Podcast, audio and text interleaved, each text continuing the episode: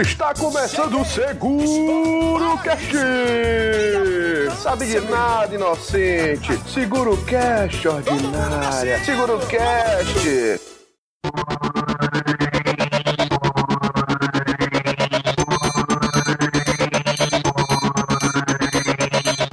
Olá, pessoas ordinárias! Está começando mais um Seguro Cast, o primeiro de 2015! Estamos aqui hoje com Maria Luísa. Oi, gente! E aí, galera, feliz 2015. Começando aqui pro Seguricast, pelo menos. Jean, tem que botar a vinheta da Maria Luísa. Qual é a minha vinheta? Aquela vinheta do programa da, do, da Globo FM. Maria Luísa, Maria Luísa, Maria Luísa, Maria Luísa. Adorei! Viu? Tem que botar, velho. Toda vez que ela participar agora vai ter a vinheta de Maria Luísa. Estamos aqui também com Yuri Sérgio, Vai começar a luxúria! E aí, minha gente, beleza? ignorando Jean Fernandes. E meus senhores? Eu sou Nilo e no programa de hoje nós vamos falar sobre os filmes que nos marcaram. E hoje, para a gente começar, precisamos falar onde a gente vai encontrar o Seguro Cash, Maria Luísa. A gente encontra o Segurocast no Facebook, na página facebook.com.br Segurocast. A gente encontra no SoundCloud também, Segurocast. Pode procurar o Segurocast lá no iTunes. Vocês podem mandar e-mail pra gente no e-mail arroba segurocast.com.br e lá vocês têm acesso ao nosso conteúdo, aos nossos podcasts anteriores. Dá pra curtir, compartilhar, mandar mensagem, enfim, dar na telha e participar aqui junto com a gente. Eu queria invocar agora palmas ergonômicas virtuais para Maria Luísa, porque mostra que é o primeiro programa da menina, a menina já, já chegou mostrando serviço.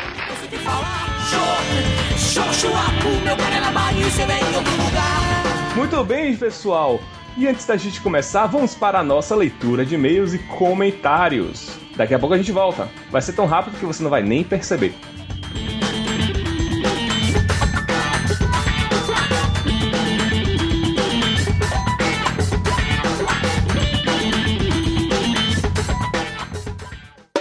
Dudu, dudu, pá!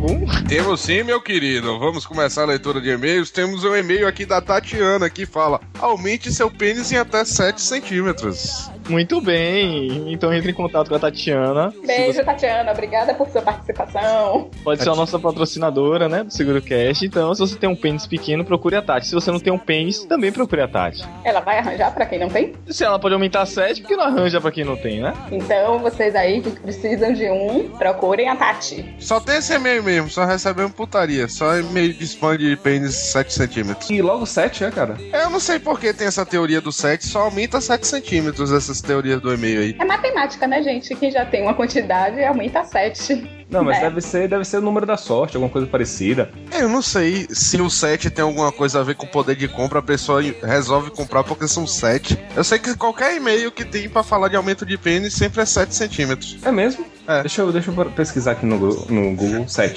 Fale mais Ah. sobre isso, Jean. Abre o e-mail do Seguro Cash, ele só tem isso, pô. Traz sua bandeira, pano tricolor, pra não dar poeira. Que o nosso verde já vai florescer e ajudar na sua dor. Dudu, dudu, dudu, pá!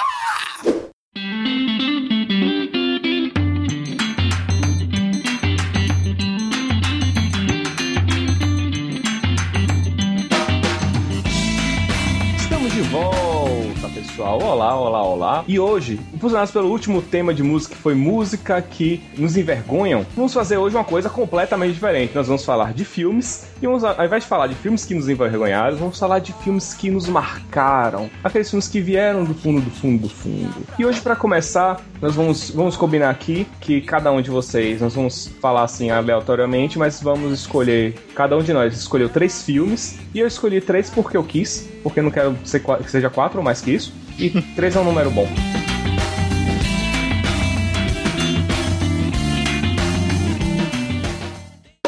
Dudu, dudu,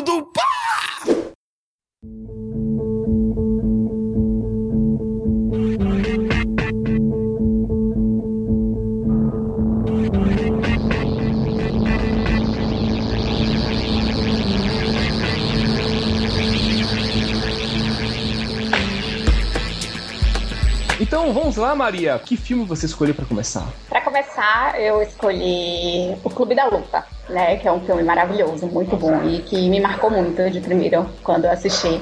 É um filme de 99, mas na época, sei lá, eu não tinha idade ainda pra assistir. E assisti 5, 7 anos atrás. E é um filme dirigido por David Fincher, que é um diretor que eu gosto bastante. Que ele é protagonizado por Brad Pitt, por Edward Norton e por Helena Bonham Carter. Eu fiquei meio em dúvida se escolher esse filme, meio tentando contar um pouco a história dele. E pra não estragar, sobretudo, o final, né? Porque tem um final muito marcante, com uma grande surpresa. Eu gosto muito do filme porque ele traz uma, uma reflexão sobre a questão da violência do, do clube da luta, servindo como uma metáfora, né, dentro dos, dos conflitos da geração de pessoas jovens e com a questão do consumismo, a questão dos valores que a publicidade traz. Então é uma reflexão muito boa. E aí, em especial, na verdade, eu trouxe ele porque eu li certa vez um, um ensaio sobre esse filme. Ah, eu não queria contar muito, porque senão a gente vai contar um pouco da história do filme,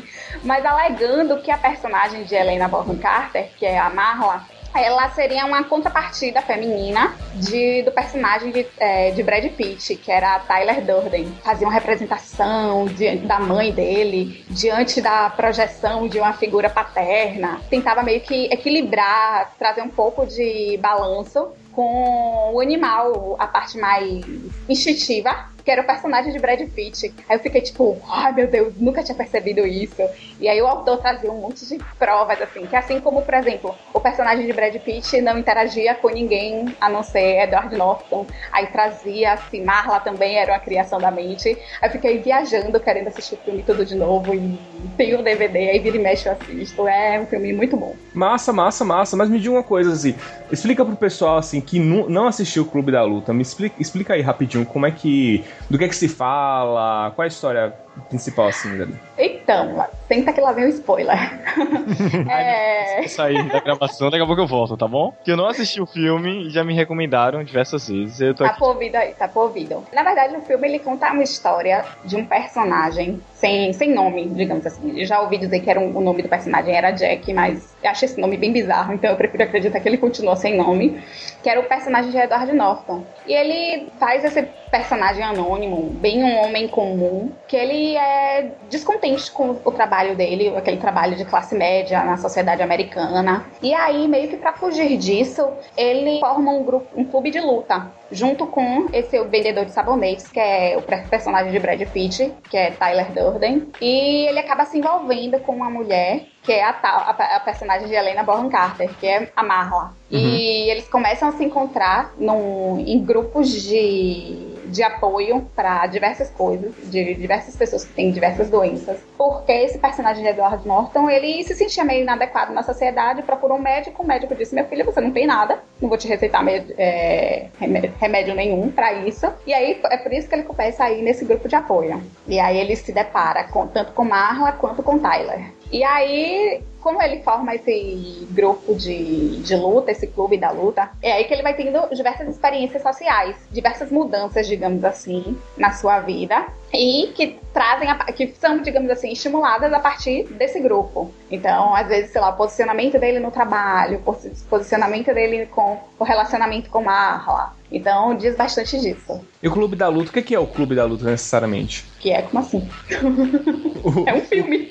Não, não, não. O clube, o clube em si, a atividade que eles fazem. Pra quem não assistiu, pra, pra, pra, quem assistiu o filme sabe que eu não podia estar falando sobre isso. Mas é, é clube de luta mesmo. Regra, a primeira regra é não A primeira regra não fale sobre isso. Mas é um grupo de porrada mesmo, sabe? Tipo, e aí galera, vamos se reunir aqui pra quebrar o pau, então, tipo, chute no olho, morro na mandíbula, sei lá, dar um nocaute na galera. É como uma, uma, uma, rinha de galinha, só que era gente. Só de gente. Isso, exatamente. Mas uma coisa interessante que eu, que eu lembro desse filme, uma cena muito legal, é que nessas cenas que tem em filmes em que eles querem mostrar a passagem de tempo, que tá tudo dando certo pro personagem, justamente no meio dessas lutas, né, o personagem lutando, levando soco na cara do, da, do pessoal que faz parte do clube. Assim, o pessoal luta, mas o pessoal luta na, de boa, entendeu? Se se machucar, sabe que faz parte ali, não, não tem nada de. Não é nada contra, não é nada de pra. Depois, de vingança, isso. isso, exatamente. É uma coisa lá que se resolve lá dentro. É apenas um, um, uma, um esporte, né? E aí é impressionante. O cara entrando no escritório todo quebrado, todo quebrado, mas um feliz, na, um, um, sorriso na cara. Sorriso de orelha a orelha, exatamente. Isso, ele todo satisfeito, de porra, velho, tô, tô liberando, velho, tá, tá massa. Essa cena pra mim é uma cena que. uma das cenas que mais marca no filme, né? E engraçado nisso é que nessa mesma cena depois vem, tipo assim, o chefe dele indo falar com ele, e ele lá com a cara toda arrebentada, com um papel no nariz pra conter hemorragia, as pessoas olhando assim, e a diferença, né? A pessoa ali toda feliz, arrebentada, mas feliz, e o restante do pessoal todo seguindo aquelas convenções sociais no ambiente de trabalho, no ambiente social que está inserido. Então eu achava assim essas cenas contrastantes muito boas. Maravilha, maravilha. Mais alguma coisa? Não, é isso aí, assistam. Quem não assistiu, viu, Yuri? Assistam Oi? mesmo, porque é um filme que vale muito a pena. Marca muito, porque você fica com muitas reflexões na cabeça. E o final é maravilhoso, que toca Pixies com minha música favorita, que é Where's My Mind. Então vale a pena. My Mind, né? Exatamente. Ah, essa música é muito legal. Eu só lembro de, de Pixies porque vinha no Windows padrão. Cada um com suas referências, né? Um fala do Windows, outro fala do Clube da Luta, é isso aí. Vocês falaram dessa cena né, dele todo arrebentado e o chefe vindo falar com ele. Apesar de não ter assistido o filme, eu lembrei muito de uma pintura. Eu tô, procurando o nome do artista para poder falar. Que eu usei durante um tempo como avatar do MSN, ó há décadas atrás, quando ainda existia telefone de dedo, de girar, é de uma garota, ela toda arrebentada, de que ela brigou na escola, com olho roxo e, assim, sentada no banco da diretoria, com um sorrisão. Aí lembrei muito disso. E lembrei de outro filme que é Menina de Ouro, que é um filme que eu acho fantástico. Mas passa pro próximo. Muito bem. E que, é, e que, peraí, é um filme também que marca, hein? Fica a dica. Fica muita dica.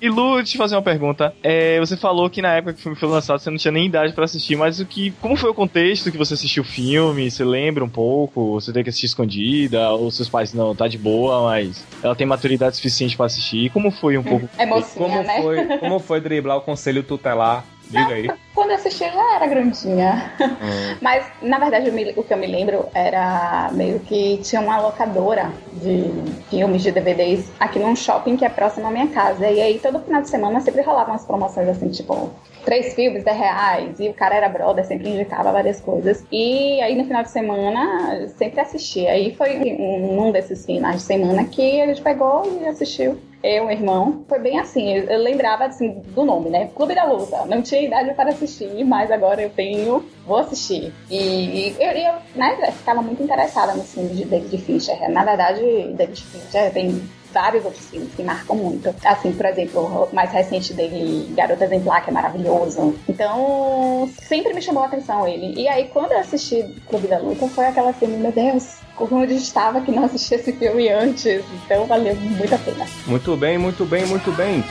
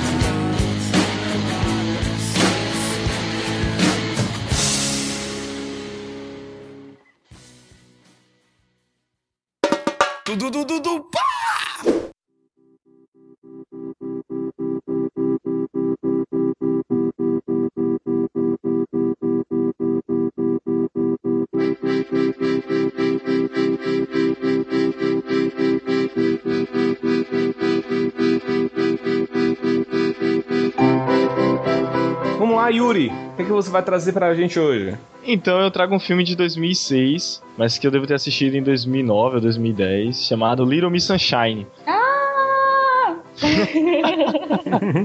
é porque eu adoro.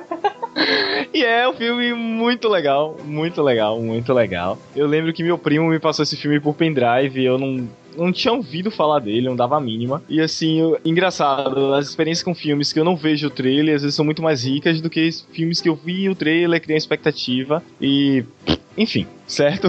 E Little Miss Sunshine foi um desses filmes que eu assisti e me apaixonei, assisti diversas vezes e se duvidar já sei as falas em determinados momentos do filme. É um filme que conta a história de uma família e que tá de certa forma em crise. São seis personagens e o filme todo gira em torno de uma pequena da menina da família, a, a Olive, se não me falha a memória. Isso.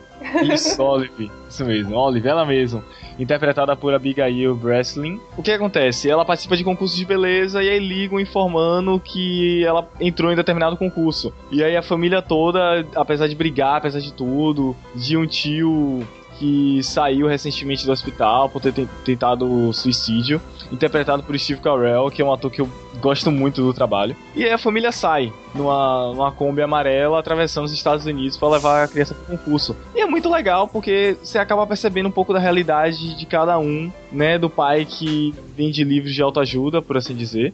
Filme, um projeto de autoajuda. Rapaz, Só rapidinho, o pai dele, inclusive, o pai dela, na verdade, é, vende livro de autoajuda sobre fazer sucesso e ele tá visivelmente na- no fundo do poço, velho. E aí, tipo assim, aquela situação da família, tipo, todo mundo acabado, né? Isso, e ele falando de familiar sucesso. detonada. Isso, e ele falando lá, vendendo a imagem de sucesso do cara de bom de negócios e tudo mais. Exatamente, exatamente. Ele tá ali, tipo, uma, um- uma pessoa comum, com problemas comuns e sem dinheiro e sem sucesso. Pô, é legal. É muito legal o filme, muito legal mesmo. Eu não quero dar spoilers. E assim, lembro que quando meu primo me passou o filme, ele falou: olha, foi um filme com orçamento super barato, super baixo. E o filme é um sucesso, sabe? O filme foi, foi muito bom. E aí eu fui pesquisar, tipo, o orçamento do filme foi de 8 milhões. Pra, pra mim, 8 milhões é muito dinheiro. Mas, enfim, acho que pra realidade do cinema foi um orçamento de fato muito baixo. E o filme rendeu mais de 100 milhões de dólares. E o filme é incrível, é muito legal, e aí você percebe que cada pessoa do seu dia a dia tem seus problemas, tem seus conflitos. Isso é tratado no filme de maneira muito bela, muito bonita e divertida. Maravilha, maravilha, maravilha. E se não me engano, ele ganhou Oscar, não foi? Não, eu acho que chegou até a ganhar, se não me engano, o roteiro.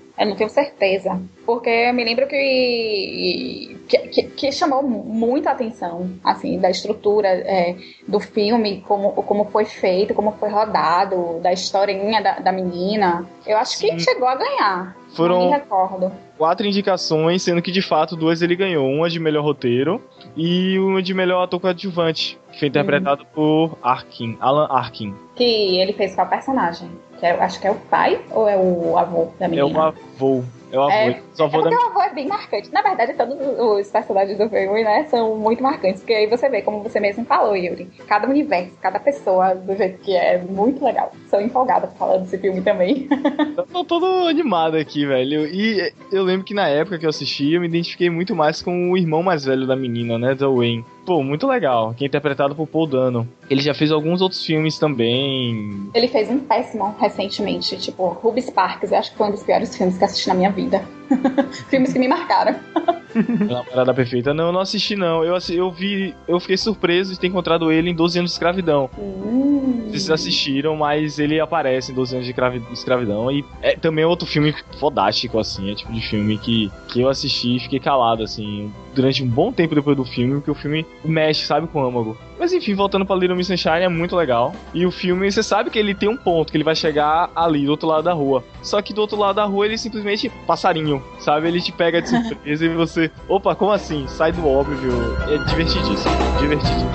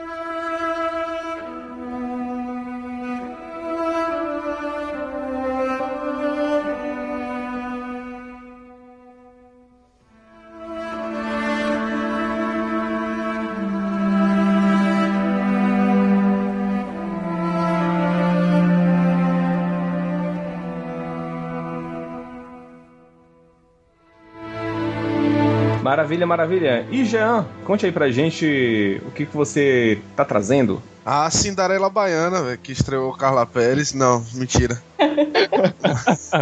Idiota, velho. Eu Quase. topava falar, inclusive sei a fala final, entendeu?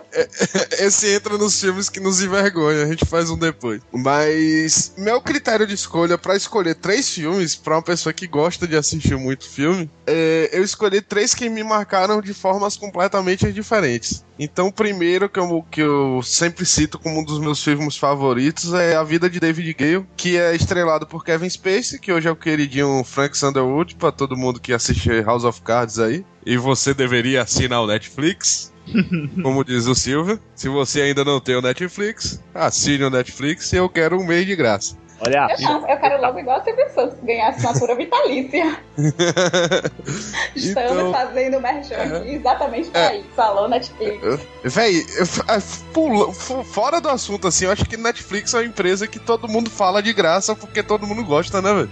Eu não conheço ninguém que fale mal do Netflix, assim, e fale, porra, eu acho uma merda. Eu não conheço ninguém. Todo mundo indica Netflix por vontade própria. Eu acho isso foda deles. Mas é, velho, eles não fazem, eles não inventaram a pólvora, não. Eles, tipo, oferecem um bom serviço a um preço bom, todo mundo gosta, todo mundo quer. Voltando pro filme, o, o- é estrelado por Kevin Spacey. A história do filme trata, assim, uma, uma trama bem pesada, que é uma crítica à pena de morte, que na época estava em evidência nos Estados Unidos, etc. David Gale, que é o personagem dele, é um professor universitário e é ativista contra a pena de morte. A colega de trabalho dele, no caso a, a Con- Constance, que é feita pela Laura Linney, eu não sei como é que fala o nome dessa mulher, Laura Linney, eu acho que é isso mesmo. Ela morre, ela é assassinada, teoricamente assassinada, vamos dizer assim. E Gale, ele é acusado pelo crime e é condenado à pena de morte. Tipo, o ativista à pena de morte é condenado à pena de morte. E então, na véspera, no- naquele último dia, né, que ele tem de vida tal, aquela, tem aquela viadagemzinha que eles dão uma, uma humanizada no, no cidadão, ele é, convidou uma repórter para ele contar, numa entrevista exclusiva com ela, o que realmente estava acontecendo. qu- Qual era a verdade sobre a história e tal. Quem faz essa repórter é a Kate Winslet, que ela faz. É a Elizabeth. Titanic. Exato, é exatamente ela. A Titanic. Kate do- Jack, estou voando. Eu acho que foi a pior tradução da vida. E a, a- a história do, do É, David Gale, ela me marcou exatamente pelo. Eu gosto desse filme que tem essa reviravolta no final, que o final não é nada daquilo que você espera. E como eu não conhecia a história do David Gale, é, eu assisti o filme por inteiro, assim, tipo, você vai sentindo toda a, o tra- a trama do filme. E no final, quando você vê que tudo que você imaginou desde o começo da história não era nada daquilo que realmente aconteceu, você pensa assim, caralho, velho, que foda, que foda. É aquele tipo, pra quem é mais pop assim, assistiu o Ótima, e o Ótima é aquele final de super-herói que não, não, não é um final de super-herói, entendeu? Porque o Ótima nunca foi sobre super-heróis, vamos dizer assim, que tem aquele final inesperado. David Gale, ele faz parte disso pra mim, ele tem esse tipo de final e a trama é pesada, é sobre um assunto real, e eu dei uma pesquisada uma vez, e eu vi que realmente existe um cara chamado David Gale nos Estados Unidos, que ele é professor e era ativista contra a pena de morte. Agora eu não sei se existe relação real entre o filme,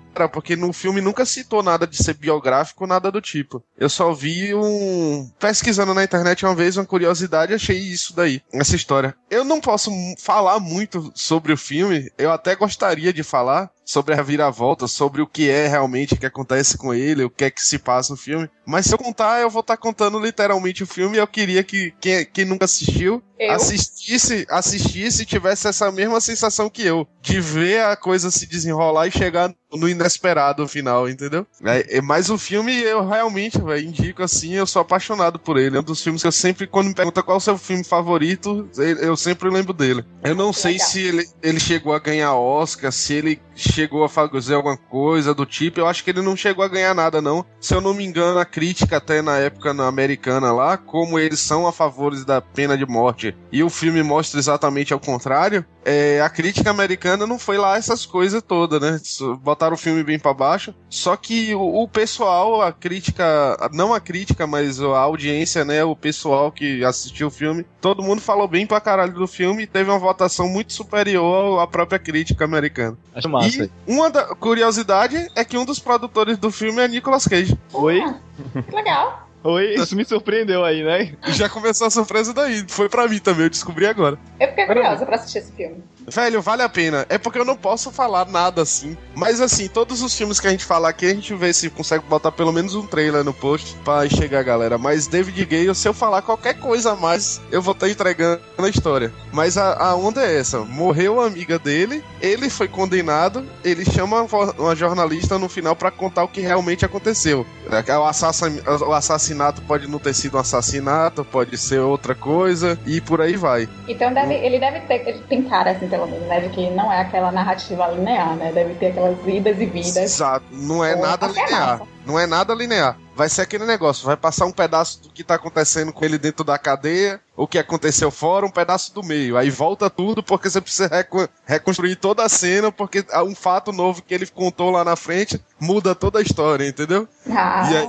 então, então você fica nesse vai e vem até você chegar à conclusão, porra, era isso que aconteceu de verdade, entendeu? Acho muito legal, porque é o filme que te tira do eixo, né? Você tá ali indo no ritmo, é, é isso.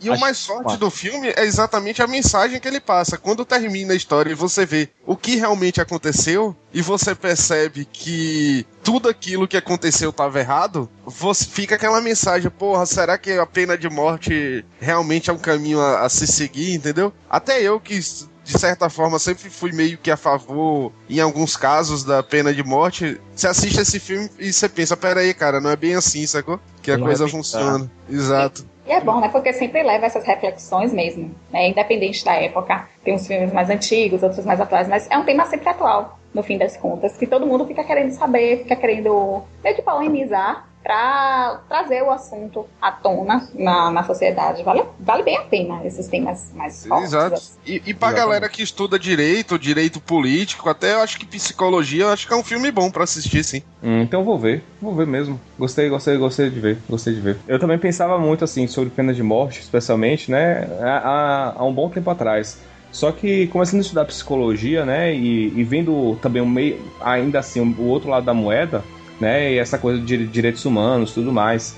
A gente começa a perceber assim, poxa, mas por que que começa a pensar a cadeia, né? E começa também a pensar nas penas, especialmente a pena de morte, né? Para que que a gente prende a pessoa se não é para se ela se essa pessoa não tá não tá adaptada para viver em sociedade, né? Ou minimamente ressocializada, né? Isso. E aí a, intenção da cadeia, na verdade, a essência da prisão ela é de realmente de fazer com que aquela pessoa que não está pronta, ela seja re reeducada para voltar para a sociedade como uma pessoa melhor. Só que não é isso que acontece. Né? E, e, aí é que começa toda a discussão de, de direitos humanos, de, de reforma penitenciária e tudo mais. Mas é um bom filme mesmo, Jean. Vou, vou dar uma olhada mesmo para ver. Vocês falaram de pena de morte, eu lembrei de um filme que é muito massa, que é A Espera de um Milagre. Que também Ai, aborda tudo disso. Toda vez choro quando assisto esse filme.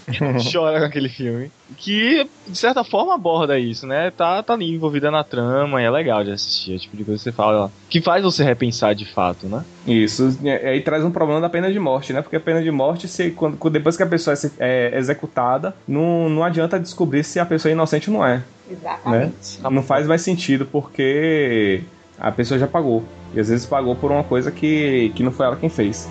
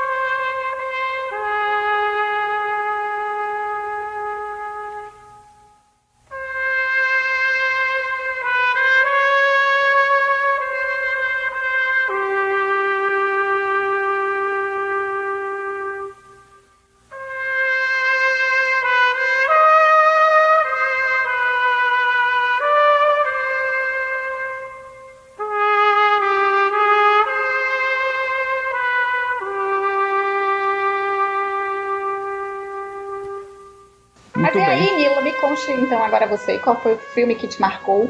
Ah, não quero não. Oxi. Oxente. E aí a gente não brinca mais de cast? é isso? Mais. Então foi bom, gente. Valeu. Então vamos começar hoje com o poderoso chefão, The Godfather. Ah, Que é um filme de 1972, galera. Dirigido pelo Coppola, o velho Coppola. E foi, é conhecido como o primeiro blockbuster que existiu. Interessante. E ele é Antigamente. parente de quem? Ele é parente de quem? de Nicolas Do ACM. Cage. Nicolas Cage. Do ACM, velho, entendeu? Como assim? Não peguei. Coppola é parente de Cage. É mesmo? É, gente. Ah, não sabia não, rapaz. O, o- o nome de Nicolas Cage é Nicolas Coppola. Nicolas Coppola. Ah, Exatamente. rapaz, olha só. Ai, que louco, velho. E aí, ele é, é baseado no, no livro do Mario Puzo, que também se chama Godfather. E é a história de da família Corleone. Essa família que a história se passa em 1945, depois da Segunda Guerra Mundial, e vai mostrando os gangsters e os mafiosos no que viviam em Nova York, né? A família Corleone, no caso, é uma das cinco grandes famílias. Para você ter ideia, Nova York era dividida em cinco famílias mafiosas italianas. E aí, a família Corleone era uma dessas, né? Acho é uma história assim muito boa, é, é um filme essencial de se ver. É um filme assim marcado é pra pra quem estuda artes visua- visuais, design, né, trabalha com vídeo ou publicidade inclusive, é um filme essencial para se ver, pra gente ver as narrativas visuais que o filme tem, como por exemplo a laranja do- no, no filme, né? Toda vez que aparece uma laranja, é, vai, vai acontecer uma morte, ou então alguma desgraça. Né? É um, é um- um- um instrumento visual muito legal. E várias outras coisas muito boas. E é engraçado porque no primeiro filme não se fala em momento nenhum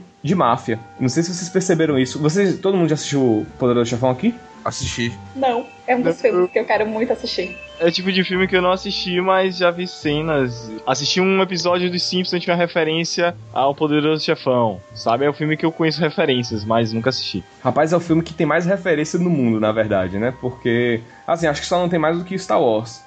Mas é um filme que é cheio de referência, né? É maravilhoso. Ele não, ele não tem. Ele não se fala de máfia no primeiro filme porque teve um mafioso, um, um, um- dos cabeças da família, de família de Nova York, que foi na produção do filme, virou pro. falou com. se reuniu com a, com a produção do filme e disse: olha só. Se falar de máfia, se falar em algum momento de máfia, Cosa Nostra ou qualquer coisa parecida, não vai ter filme. Entendeu? Os caras, não, pô, tranquilo. A gente Não fala vai não. subir ninguém. Exatamente. E aí, só no segundo e no terceiro filme é que se fala de máfia porque o cara já tava preso. Que bom, né? Agora sim podemos falar. Agora, agora tá, tá liberado. Agora tá tudo bem. E aí o filme é muito legal, ele, ele traz toda. Ele, ele, ele traz uma- essa máfia, uma máfia romantizada. Acho que foi o primeiro filme de máfia que eu assisti. E desde então é um tema que eu gosto muito. Recentemente terminei de assistir Sopranos, é, que é uma série maravilhosa também, que fala de máfia e psicologia. Muito boa também, muito boa. Acho que é disso que, que apareceu minha paixão. Eu ainda, eu ainda tenho muita vontade de. Mafioso? Que é isso, Nilo? Não, é, também. Mas de, de ler o livro, né? Rapaz, meu sonho na escola, bicho, era no, no colégio, era era ter minha máfia. Eu ia até chamar e tinha até o nome, era Máfia Sociedade Anônima Indústria de Comércio. Nilo e a gangue, Rapaz. reparem. É, o, o- a o nome da o nome jurídico, tá ligado? É quase um Illuminati. Pequeno delinquente juvenil, ó, minha gente. Máfia SA Indústria de Comércio, seria isso. Mas, mas não deu certo porque, como, como diz Yuri, né? Como é que é, Yuri? Era perdedores não, não fumam, né? Oi? Uma vez, aquele dia, aquela vez que você Ah, falou sim. perdedores não fumam. Sim. É porque eu lembro na faculdade a gente conversando alguma coisa e aí tinha, a gente entrou na discussão sobre descolados e perdedores. E aí Nilo levantou assim no meio da aula do tipo, vou ali fumar. Eu, Nilo, perdedores não fumam, cara. Você é dos nerds, vem pra cá. ok. Ué. Qué, qué, qué, qué. Um pouco disso, assim, né? Tipo, é, tem pessoas que nascem pra serem pequenos delinquentes juvenis, tem outras que nascem pra estudar muito e ganhar dinheiro. Somos nós. Dinheiro foi feito pra gastar. Já dizia o poeta. Deus sábio, Neto LX. Assim, assim disse é, LX, né? Ok. E aí, o filme é esse. É, eu recomendo muito para que vocês assistam. É um filme muito legal, muito legal. Assim, tem algumas cenas meio pesadas, entendeu? É um filme violento. Inclusive, quando ele foi adaptado pra TV pelo próprio Coppola, que trabalhou na, na edição para que ele fosse pra, pra TV aberta nos Estados Unidos, né? ele ele falava, né, ó, é, é o filme que vai passar aqui agora. Ele não retrata toda a, a sociedade ítalo-americana, né? Ele foi bem panos quentes. É, não, a gente não está falando aqui de um. Não estamos mostrando apenas o, o lado violento, é uma cultura muito rica tudo mais. É, e por conta de ser um episódio para TV, eu tive que cortar algumas cenas, né? Mas, e, mas mesmo assim é um filme, é um filme bem violento, eu concordo. Né, mas ao mesmo tempo ele traz uma, uma forma de narração única. A forma como ele é dirigido, a forma como ele foi escrito, ele é, é, é maravilhoso. Eu até fiquei com vontade de parar agora o cast e assistir. Licença, viu? Beijo, Se for ver, Nilo, Nilo, se você for analisar também, se você for trazer a figura do Corleone para os tempos atuais, você vê que hoje em dia você consegue identificar o carisma que ele tem na máfia no filme. Você vê hoje notícias do tipo é, o pessoal de uma comunidade defendendo o traficante porque mataram o cara e ele fazia bem para a comunidade, vamos dizer assim. Ele é o mesmo tipo de carisma que o Corleone tinha, né? Ele era um, o paizão da galera, né? Da comunidade Isso. dele. Isso, Corleone é uma figura, né? Ele é um chefe de família mafiosa que é, ele é respeitado por, é, pelo, pelo amor que ele tem pelas pessoas, né? As pessoas admiram ele, né? E é uma forma muito diferente de, de se pensar no personagem. Antigamente, Jean, antes de, antes de Poderoso Chefão, os filmes de máfia que apareciam, ou de gangster, eram sempre aqueles filmes de, de muita violência, mas que no final mostrava que o mal, o mal não compensava, entendeu? Diferente de Poderoso Chefão, que ele é, vai mostrando que, apesar de, apesar de todas as batalhas que tem no Poderoso Chefão, é um filme que mostra, que, que torna romântico esse, esses vilões, né? Esses, esses criminosos. Aí vale citar Scarface só por- pela, pela cena final, né, velho? Pô, eu nunca assisti Scarface, velho. Eu velho, essa- assistir. Scarface, se você gosta de Poderoso Chefão, assiste Scarface, velho, porque não é, não tem esse ro- romantismo todo não, mas o final, velho, o final é muita loucura, velho. Maravilha. Pode deixar que eu vou ver. Põe na lista. E só a fins de registro, é, Francis Ford Coppola é tio de Nicolas Cage. Eu pensei que era avô, eu tava aqui pensando, eu joguei no Google aqui e confirmei. É tio de Nicolas Cage.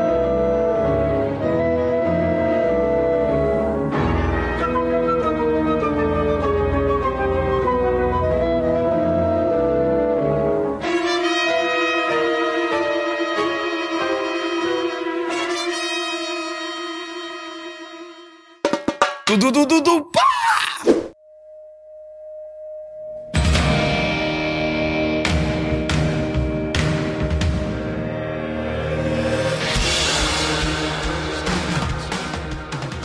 Ok, Yuri, o que, que você vai trazer agora? Nilo, você citou essa frase que eu, que eu disse há anos atrás. Perdedores não fumam. Eu fiz uma viagem aqui no tempo. e lembrei da, da faculdade, lembrei da gente. Só uma pausa aqui no, no meio do Seguro Cast, só pra explicar um pouco disso, que é a introdução pro meu filme. Enquanto eu, Nilo, Jan e outras pessoas estavam na aula, quando a gente não tava filando, a gente tava E assim se estudando. formaram os profissionais desse país, isso mesmo.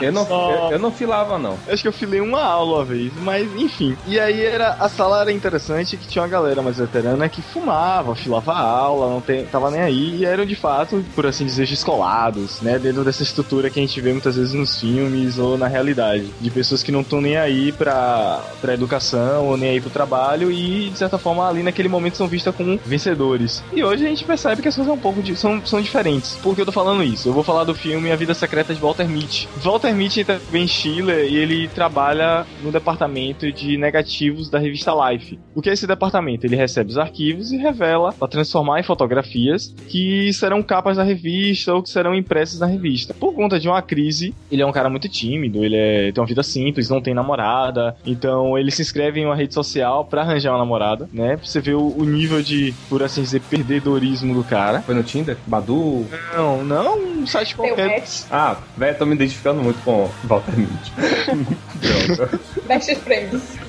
Best Friends Forever. E aí o que acontece? A revista tá em crise e ele precisa imprimir o último negativo para que será a capa final do, do filme. E quem manda essas fotos, Sean O'Cannon. O'Cannon, eu não sei pronunciar, mas é interpretado por Sean Penn. E aí o filme gira muito em torno disso, dele perder o negativo e meu Deus, cadê o negativo?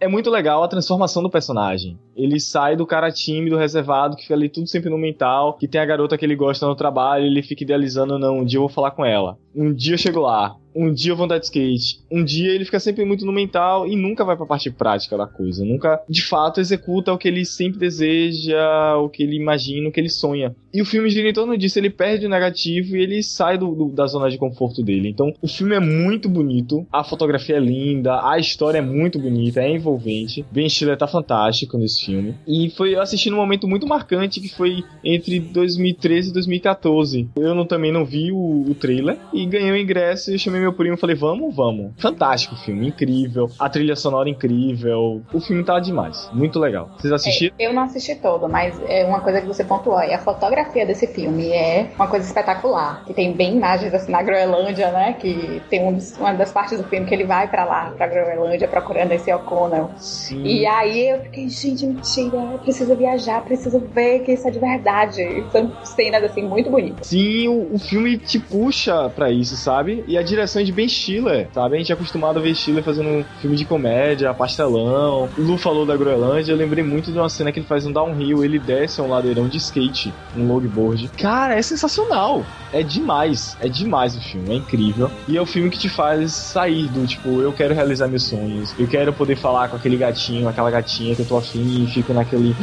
Ah, sabe? É, é o filme que te puxa, move meu filho, vai, sai da zona de conforto. E é, e é bem, acho que faz bem esse contraste, né, da revista Life, da revista Vida, e tipo, ele que trabalhou lá a vida inteira, ele finalmente ele estava vivendo, ele finalmente estava tendo os momentos dele de aproveitar e antes de dizer pra voltar pra Nova York ou qualquer coisa do tipo. Acho que traz um pouco essa reflexão de aproveitar mesmo. É, é demais. Na época que eu assisti o filme, eu fiquei muito boquiaberto. Fui na onda do filme, porque era um momento que eu tava vivendo, um momento de transformação, um momento que eu tava ali, que eu me identifiquei muito com o personagem. Quando eu comecei a assistir, eu falei, porra, fizeram um filme sobre mim, foi? Porque o personagem viaja, ele fica ali muito no mental, e eu também tava vivendo esse processo. Começa a se transformar, começa a sair. É lindo o filme. É lindo, é demais. É incrível. E é como o Lu falou, é tipo aproveitar, sabe? Por mais que eu queria até mandar um abraço aí pra Chico, se estiver ouvindo, que eu aprendi com ele, a gente trabalhou durante um tempo e Chico sempre falava assim: Yuri, por mais que você acredite em vida após a morte, a vida é muito curta pra ficar deixando as coisas pra depois, Pra depois, pra depois. E eu acho que a mensagem do filme é essa, sabe? Sair do, do, do seu departamento pequenininho e ganhar o mundo se ganhar no mundo, se ou ganhar seu mundo dentro de você. Como É disse, como disse Jean, puxando Cinderela Baiana, vai passarinho. Vai. horrível. Boa, boa, mano. Boa, mano. Maravilha, maravilha. Mais uma coisa, Yuri? Não, não que eu lembre. Enfim, é um filme lindo, assistir, chega de babar ovo do filme, mas vale muito a pena. Ok, ok.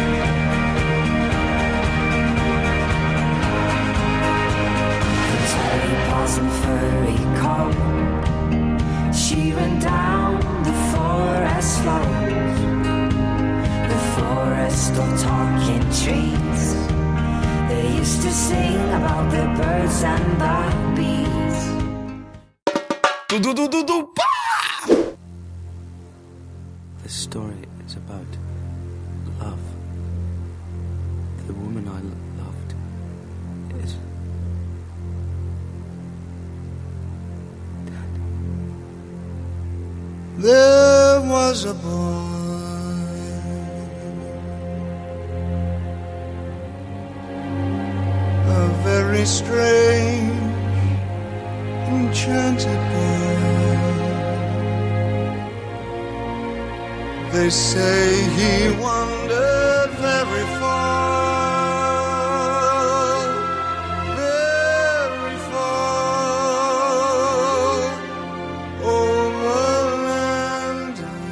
Jean, conte aí. Então, como o Choco foi fazer uma introdução baseada no que ele passou na faculdade, eu vou trazer um pouco do que eu passei na escola, cara. Eu sempre, vocês estudaram comigo, nunca consegui ficar parado nem pra assistir uma aula, né, velho? Sempre assisti aula andando pela sala de aula, em pé, e o professor reclamando porque eu não, não deixava da aula. É o TDAH en- encarnado, você. Exato. Vocês me conhecem e sabem como é que funciona. E por incrível que pareça, em um determinado filme, que é esse que eu vou falar agora, foi uma das poucas vezes na vida que eu parei na sala de aula e fiquei concentrado em alguma coisa. Que eu assisti o filme do começo ao fim, parado na mesma posição. Isso foi uma coisa incrível, um fato incrível pra mim. Também, esse filme despertou em mim um interesse por um, estilo de cinema que eu curto muito e não é todo mundo que aprecia, que são os musicais. E o nome desse filme é Mulan Rouge. Achei que ia falar Casper House. Casper House, aquele foi o filme que eu dormi na aula. Eu realmente eu fiquei na mesma posição também, do começo ao fim. Ah, o Enigma de Casper House é um filme tenso. Se você não viu, velho, você tem que ver. Viu, maluco? Ou então não veja. Ou não veja. maluco Não, deve ter não visto. sei, vocês, vocês falaram Mulan Rouge, minha vida se resume a Mulan Rouge, então pode continuar, não vou falar de outros filmes. Então, a Mulan Rouge, velho, foi, sinceramente foi o primeiro filme, assim, que me. Não o primeiro filme, claro, que me fez parar, mas em termos de aula, de uma coisa a se fazer na sala de aula, foi uma das primeiras coisas que me fizeram parar e prestar atenção em alguma coisa. Eu fiquei realmente do começo ao final do filme assistindo, assim, eh, extasiado com o que eu tava vendo, porque eu sempre achei massa quando você tem um trabalho bem feito de figurino, de ambientação, etc. Tanto é que ele ganhou o Oscar, né, de, de figurino na época e direção de arte. E ele tem um- uma qualidade impecável, assim, e ele trazia, por ser musical, ele, ele, é, ele é ambientado no, numa- na França, né, no, no Moulin Rouge, em Paris, que é um Exatamente. salão de dança, um clube de, de cancan e tal. Um Só cabaré ele mesmo. cabaré. E ele tem o tempo todo. Se prestar atenção na trilha sonora, ele tem- traz o tempo todo um pouco de rock, um pouco de músicas contemporâneas pra época, e encaixado ali no meio do, do, do musical. E isso, pra quem quer se iniciar no musical, eu acho que é legal porque não, você não tá tendo aquele canto de, de desespero nem nada disso. Você tá pegando uma coisa moderna e entrando no musical e vendo, ó, como fica legal também isso, entendeu? Eu foi o primeiro filme assim que me despertou pra musical. Depois eu vim assistir Fantasma da Ópera, outras coisas que, que eu gosto pra caramba também. Mas esse daqui foi o primeiro. E a trama de Moulin Rouge é meio que uma música, uma gourmetização da música de Aldair José, né, velho? Eita! Não venha falar de Breguice e Mulan Rouge. Mas não é verdade, o cara se apaixona por quê? Pela mulher do cabaré, pô. Só queria tirar ela de lá. Aldair José é o nome disso. O povo já já está tirando toda a beleza e todo o romance, Pô, todo um brilho eu- de Rouge. Eu vou, eu vou botar pra tocar o Aldair José e depois você me diz se não é exatamente o enredo do filme. Não, obrigada, não quero, não quero, não quero.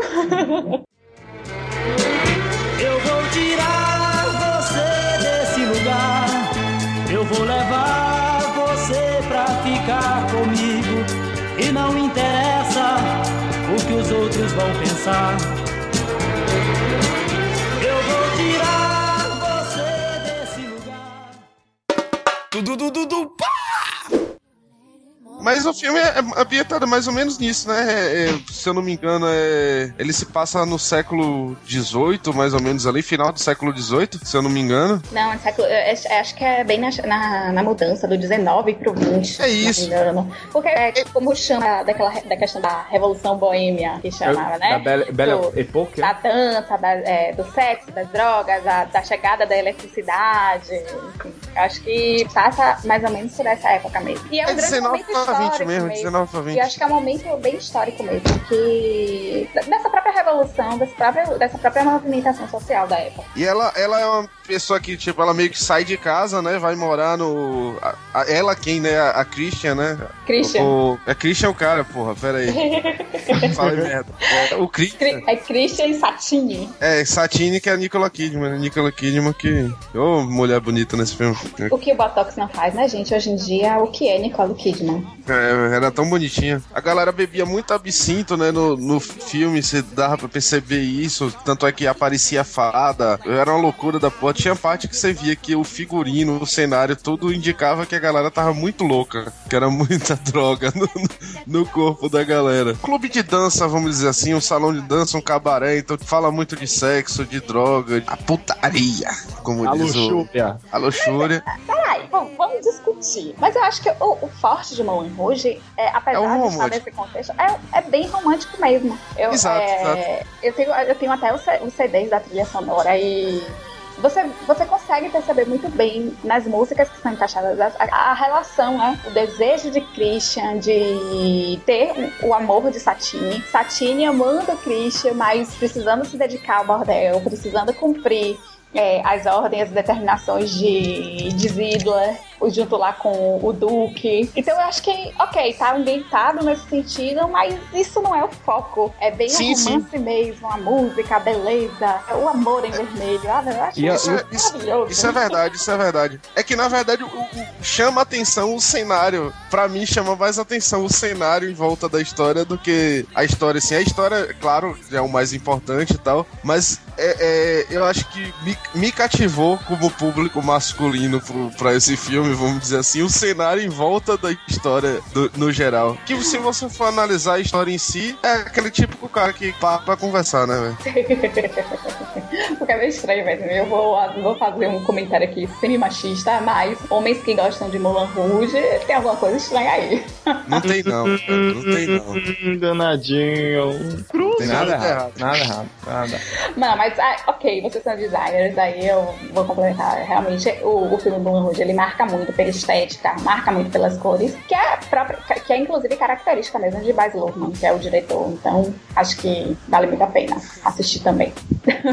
Porque na época que eu assisti era guria, achei um saco. Me Desculpem aí, mas achei um porre. Eu acho que eu não. Eu tinha certa resistência musical, então.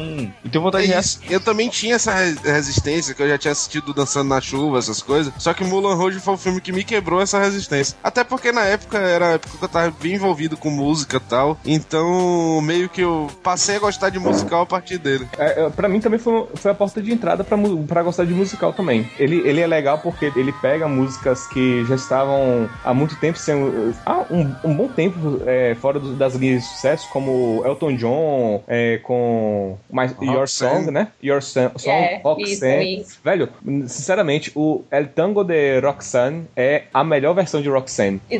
Concordo, concordo. Caraca, que música, viu? E a, se- é- a sequência dela no filme é simplesmente maravilhosa. É Você fortíssimo. sente todo o sentimento ali de Christian, tipo, ciúme, tipo, na, na garganta, assim, tipo, extravasando. E Você quer ali ajudar ele e a cena do tango passando lá no fundo é maravilhosa. Pois é, aí É, a- assim. é a cena que arrepia no filme, pra mim é essa. É que vem marcado quando fala Mu- Mulan Rouge, vem aquela É. cena do Roxanne. Exatamente, velho, essa cena. é, E ele, fa- e ele cantando, né? Why does my heart cry? É por que, o meu, meu coração está chorando, né? E ele, ele falando, né? Esse, esse sentimento de- do, do ciúme, né? De, da incerteza, que é o amor, né? Que por esse, esse amor que ele, que ele escolheu nutrir. Então, é, o, o Moulin Rouge ele, ele fala dessas visões do amor, né? Ele primeiro ele se apaixona pela Santine e aí a Santine depois que a Santine se apaixona por ele, a Santine primeiramente tem uma resistência, né? Acha ele bonitinho e tudo mais, mas tem uma, cria uma resistência pra, pra ir porque afinal, se ela se apaixonasse, né? Eu acho, eu não lembro se no filme ela tem um histórico de, de, de romance, de um, de um amor é, Não, não tem. fez mal pra ela, tem não, né? Não, e é exatamente essa questão, tipo, vinculando com as músicas, que a música que descreve Satine é Material Girl, de Madonna. Que Isso. é ela cantando, né? Então era bem aquela questão, tipo, da mulher materialista mesmo, que, tipo, estou com os caras porque os caras me dão diamantes de diversas formas e de diversos tamanhos. E ela pensa que Christian é o Duque. Isso. Só que Christian, coitado, ele tá ali querendo mostrar o trabalho dela, que é contando com o talento dela de atriz pra apresentar pra, pra Zidler, que era o, o dono da casa. Então ela, no meio dessa confusão, ela se apaixona. Tanto que ela fica, ai meu Deus, eu sou apaixonada por um lindo e talentoso Duque. Aí tipo, o cara, ué, não sou o Duque, sou apenas Christian. E é uma das cenas muito engraçadas, inclusive. Agora mas eu vou falar uma parada. Meu irmão, pra mim, musical são os miseráveis. Depois disso é tudo fichinha, é tudo sessão da tarde. Ai, não fala isso não. Tem Chicago, Chicago é tão bom. É tudo mais do mesmo. Fantasma da Ópera? Da Fantasma da tarde. Ópera também é maravilhoso. Também é bom, Yuri. Musical, pra mim, é só os miseráveis. Não, velho. Fantasma da Ópera. é, Fantasma da Ópera, Os Miseráveis e Mulan Rouge é um trio muito bom, velho. Think of Me, né, velho? Think of Me, sinceramente. Ai, coloca em Chicago nesse, nesse meio, pô. Pô, Chicago é pô, muito Chi- bom. Chicago eu não lembro de Chicago, eu só assisti uma vez. Da prisão. Chica- Chicago eu não consegui assistir ainda, não. Ah, então assistam. É bom, é bom, é bom. Muito bom. Agora, velho, sabe o que é que eu fiquei com vontade? Amanhã mesmo eu vou procurar o preço da passagem e vou lá hoje. No Moulin Rouge? Aqui sempre tem pro- promoção pra França de voo. Tá, velho, eu acho que vá. eu vou lá agora, só, por- só por causa disso. Acho tentando no Moulin Rouge. A burguesia nunca cansa de, de sambar na cara da sociedade pobre.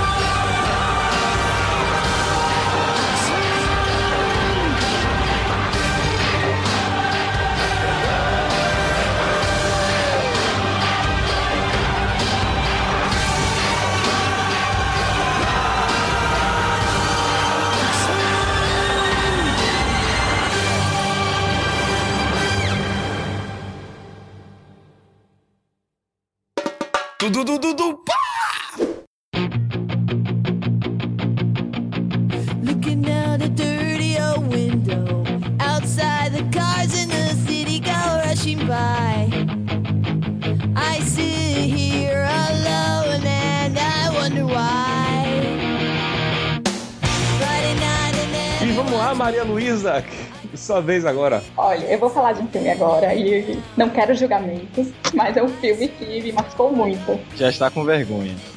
Estou. Senti vergonha no ar. Estou vermelho e Mulan Rouge agora aqui pra falar desse filme, que é As Patricinhas de Beverly Hills. Esse filme é uma bosta, não é nada, é muito bom, ele é a cara dos anos 90. Ah, é bom, é bom, é bom. Ele, e ele é uma comédia romântica que, tipo, deu uma, como é que posso dizer? Uma revivida, uma reenergizada no- na comédia romântica que acontece na escola. É um filme bem, bem bobinho, assim, mas ele, de fato, ele é a cara dos anos 90, cheio com os looks, com, com tudo que os anos 90 traz de mais trash, esse filme tem.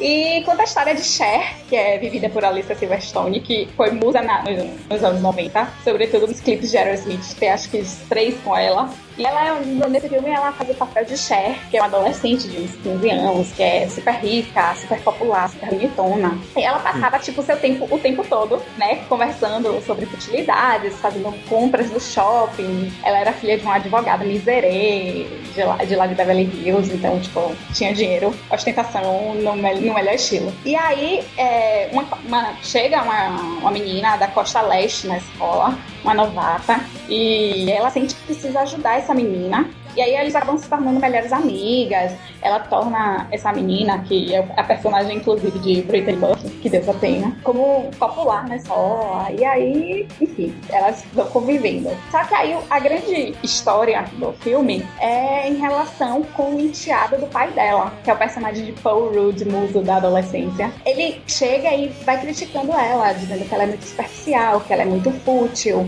que ela não, não toma conhecimento sobre as coisas que acontecem no mundo real tal. E aí ela começa a perceber isso e, e ela começa a mudar o comportamento dela, não ficando só mais interessada em fazer compras e ser fútil. Ela começa de fato a tentar ajudar as pessoas verdadeiramente de coração. E aí ela, o Josh, que é o personagem, percebe que ela mudou e se apaixona por ela. Oh, muito lindo, é muito fofo.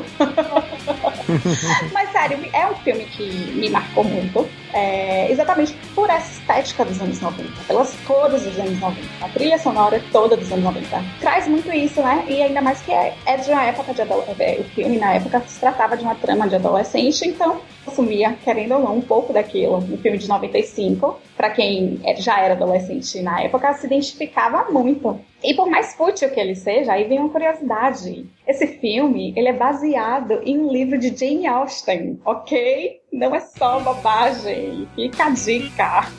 Cheio de É. referências a pré-adolescente Maria Luísa. Pois é, eu te- eu tentei justificar, né, gente, pra colocar esse filme. mas, é, é- mas é verdade mesmo. É baseado num, num livro de Jane Austen, que logo no começo, Austen leve a personagem, né, sendo bonita, sendo inteligente, sendo rica.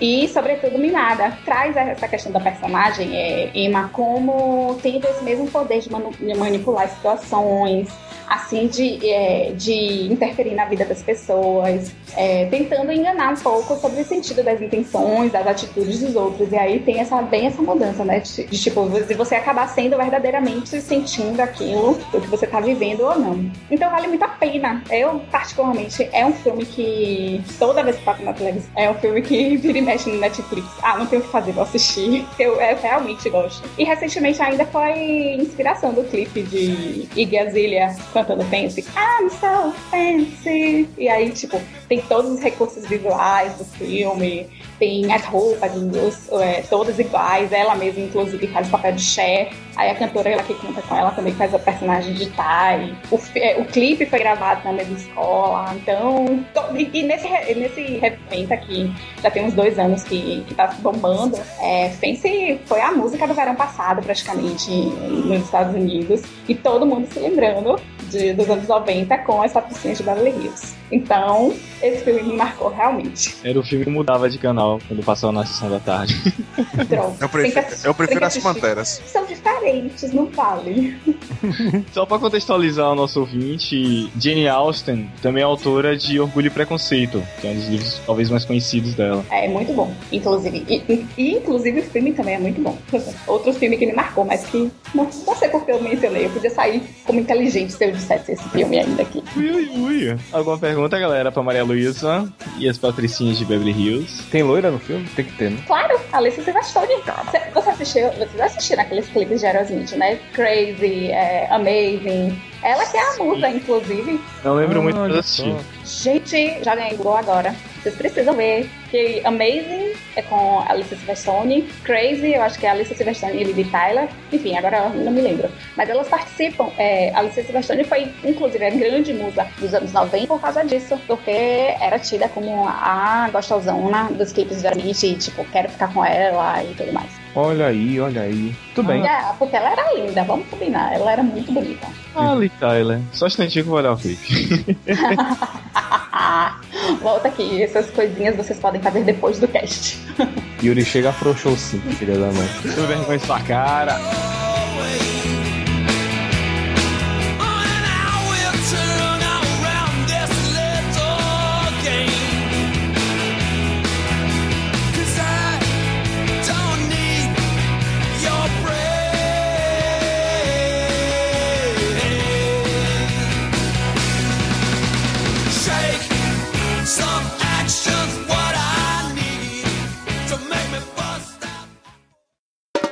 Du du pá!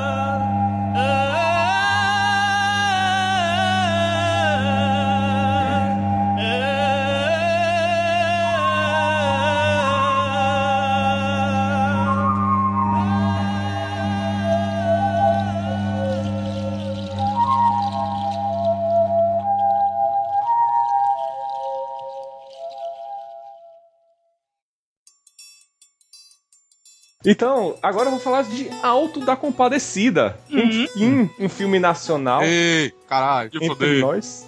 Não sei, só sei que foi assim. Então nem Não sei, não sei que foi assim. Pode, qual? Auto da Compadecida é isso, né? Um filme de- que foi lançado em 99, faz parte, eh, que é baseado na peça de Ariano Suassuna, que se chama Auto da Compadecida, que é desde 1955. E aí ele foi dirigido por Gail Arraes, com o roteiro de Adriana Falcão. E o que acontece? Rapaz, esse filme é um dos maiores filmes, assim. Eu, eu considero um dos maiores, maiores filmes do cinema nacional. Pra um mim é o melhor, velho. Pra mim é o melhor. Rapaz, pra mim também, porque assim, ele consegue misturar, né? Ele não é aquele. Traz um humor, ele traz um humor que ele é, é muito natural, ele não é aquele humor como é, esses os filmes nacionais hoje, né? Que da produção de, da- do Globo Filmes e da- do Telecine, né? Esses do, do Fábio Porchat ou qualquer outro, assim. não Eu precisa citar. É que eu acho que é, eu acho que é porque ele vem com um humor meio cultural. É, é inerente daquela, da cultura do Nordeste aquele tipo de cena acontecer. Tipo, Não é que é um humor pensado para ser humor. É tipo, é natural da cultura. Se você chegar no interior do Nordeste, você vai ver uma cena parecida com aquela acontecendo. Eu acho que Jean resumiu exatamente a atualidade, né? O humor que é pensado para ser humor, que é uma, basicamente uma fórmula que já vem sendo explorada ad infinito nesses últimos filmes. Isso. E aqui é por isso que eles acabam sendo tão ruins. E a da Acaba sendo tão bom também, porque é aquela coisa natural, espontânea. Sei lá, se era só do texto mesmo de situação, né? Mas que de fato acontece, é natural, não é uma coisa forçada e pensada. Sobre o que é a história, né? É a história de João Grilo e de Chicó, né? João Grilo de que é interpretado por Matheus Nachagay e Chicó que é, é interpretado por Celto Mello, né? Matheus Archergar, ele grande beijo, esse querido. Isso, é, essa menina fluente em, em finlandês, muito bem. O que acontece, né? É, o João Grilo é um mentiroso do caramba e Chicó é um, o maior covarde que, que tem, né? Na história toda. E aí os dois. Na, naquela pobreza extrema de sertão, né? Em meio a coronéis, a pessoas com poder, a pessoas com terras, ao- em meio a lampião, a igreja, várias coisas acontecendo ao mesmo tempo, né? Eles vão tentando sobreviver e tentando passar a perna nas outras pessoas, né? Normalmente pessoas que estão em situações melhores que as, que as dele. E, é, e Chicó é um. Além de mentiroso, também é um galã, né? Que vai deitando com. Que ele, ele deita com a. com. Como é que é o nome? A mulher do. Do comerciante, né? Do, da cidade. Quem, como é que vocês lembram aí? Dora, Não. interpretada por Denise Fraga. Véi, eu tô me perguntando, Nilo tá falando, eu tô me perguntando se vale de fato a pena contar a história, porque acredito que todo brasileiro deve ter assistido ou a minissérie, ou o filme que deve ter passado diversas vezes na sessão da tarde, ou sei lá, no domingo maior. Mas é, é incrível, é muito nordestino, é, acho que pra gente é muito forte, porque a gente faz parte disso, né? Não necessariamente a gente foi retirante ou viveu na seca, mas a gente entende muito bem esse contexto, então eu lembro que a minissérie pra mim foi muito rica, foi muito linda. A interpretação de todos é sensacional, é grandiosa. Tipo, o Matheus, o Celton Mello são fantásticos no- na minissérie. É, Eu acho que exatamente Eu- eu- isso. Muito além do filme, eu acho que a gente se surpreende mais por lembrar que isso foi uma série que foi exibida, eu me lembro, em quatro episódios na Globo. E foi já um- uma surpresa por uma estética que a Globo apresentou e que já e era totalmente diferente do que ela já vinha apresentando. Acho que era de 99, 2000, por aí. Quando surgiu o filme, Ave Maria foi aquele endeusamento, todo mundo querendo ver, porque já lembrava da, da série. Isso é muito bacana. E eu dava muita risada, velho, com o personagem de Diogo Vilela, porque a Denise Fraga era a mulher dele, né? Aí tinha cenas assim que ela falava: E não vai ter mais pão para a paróquia. Ele falava: É, e não vai ter mais pão para a paróquia. Tudo que ela falava, ele repetia, a mulher que mandava. Eu me lembro daquela cena muito boa, tipo, que ela tá com o Chicó e aí o marido aparece e ela faz tipo, ai, meu marido, tipo, seduzindo o marido que já tinha feito com o João Grilo e já tinha feito com outro cara lá, que era o. O acho que era o, Vic- né? o Vicentão, era. Que, e aí, Vicentão. tipo, ela chegava, tipo, seduzindo o marido, e o marido, como, coitado, não sabia de nada, achava que a mulher era linda e tudo mais. o, o Vicentão é Bruno Garcia, né, velho? E nem parece com ele. É, caracterização boa também, né? Porque, tipo, ele Ah. ficou um, um bozengo no filme e ele é gatinho. Ha. Agora, uma cena do, do filme do Alto da Compadecida que eu sempre lembro, e normalmente quando eu tô bebendo aqui eu saio cantando, gritando na rua: Ai, minha cachorrinha, minha cachorrinha. Aí ele fica: Ai, ai, ai, ai, ai, ai, E a missa cantada em latim. É um filme, é um filme muito bom, né, velho? Não tem como. Muito, muito. Marco Nanini nem parece ele. Depois de anos que eu falei, velho, era ele ali. É verdade, né, velho? Rapaz, Verdade. aí, né? Incrível, incrível. E essa semana eu recebi um vídeo por WhatsApp, justamente de um trecho do filme que Chicó tá no meio da, assim, na frente da, da padaria se arrumando e João Grilo lá trabalhando atrás. Eu vou chegar na morena, vou falar I love you. Aí, Chico, aí João Grilo, que é love you, é. Chicó. Falei aí, Lu, por favor.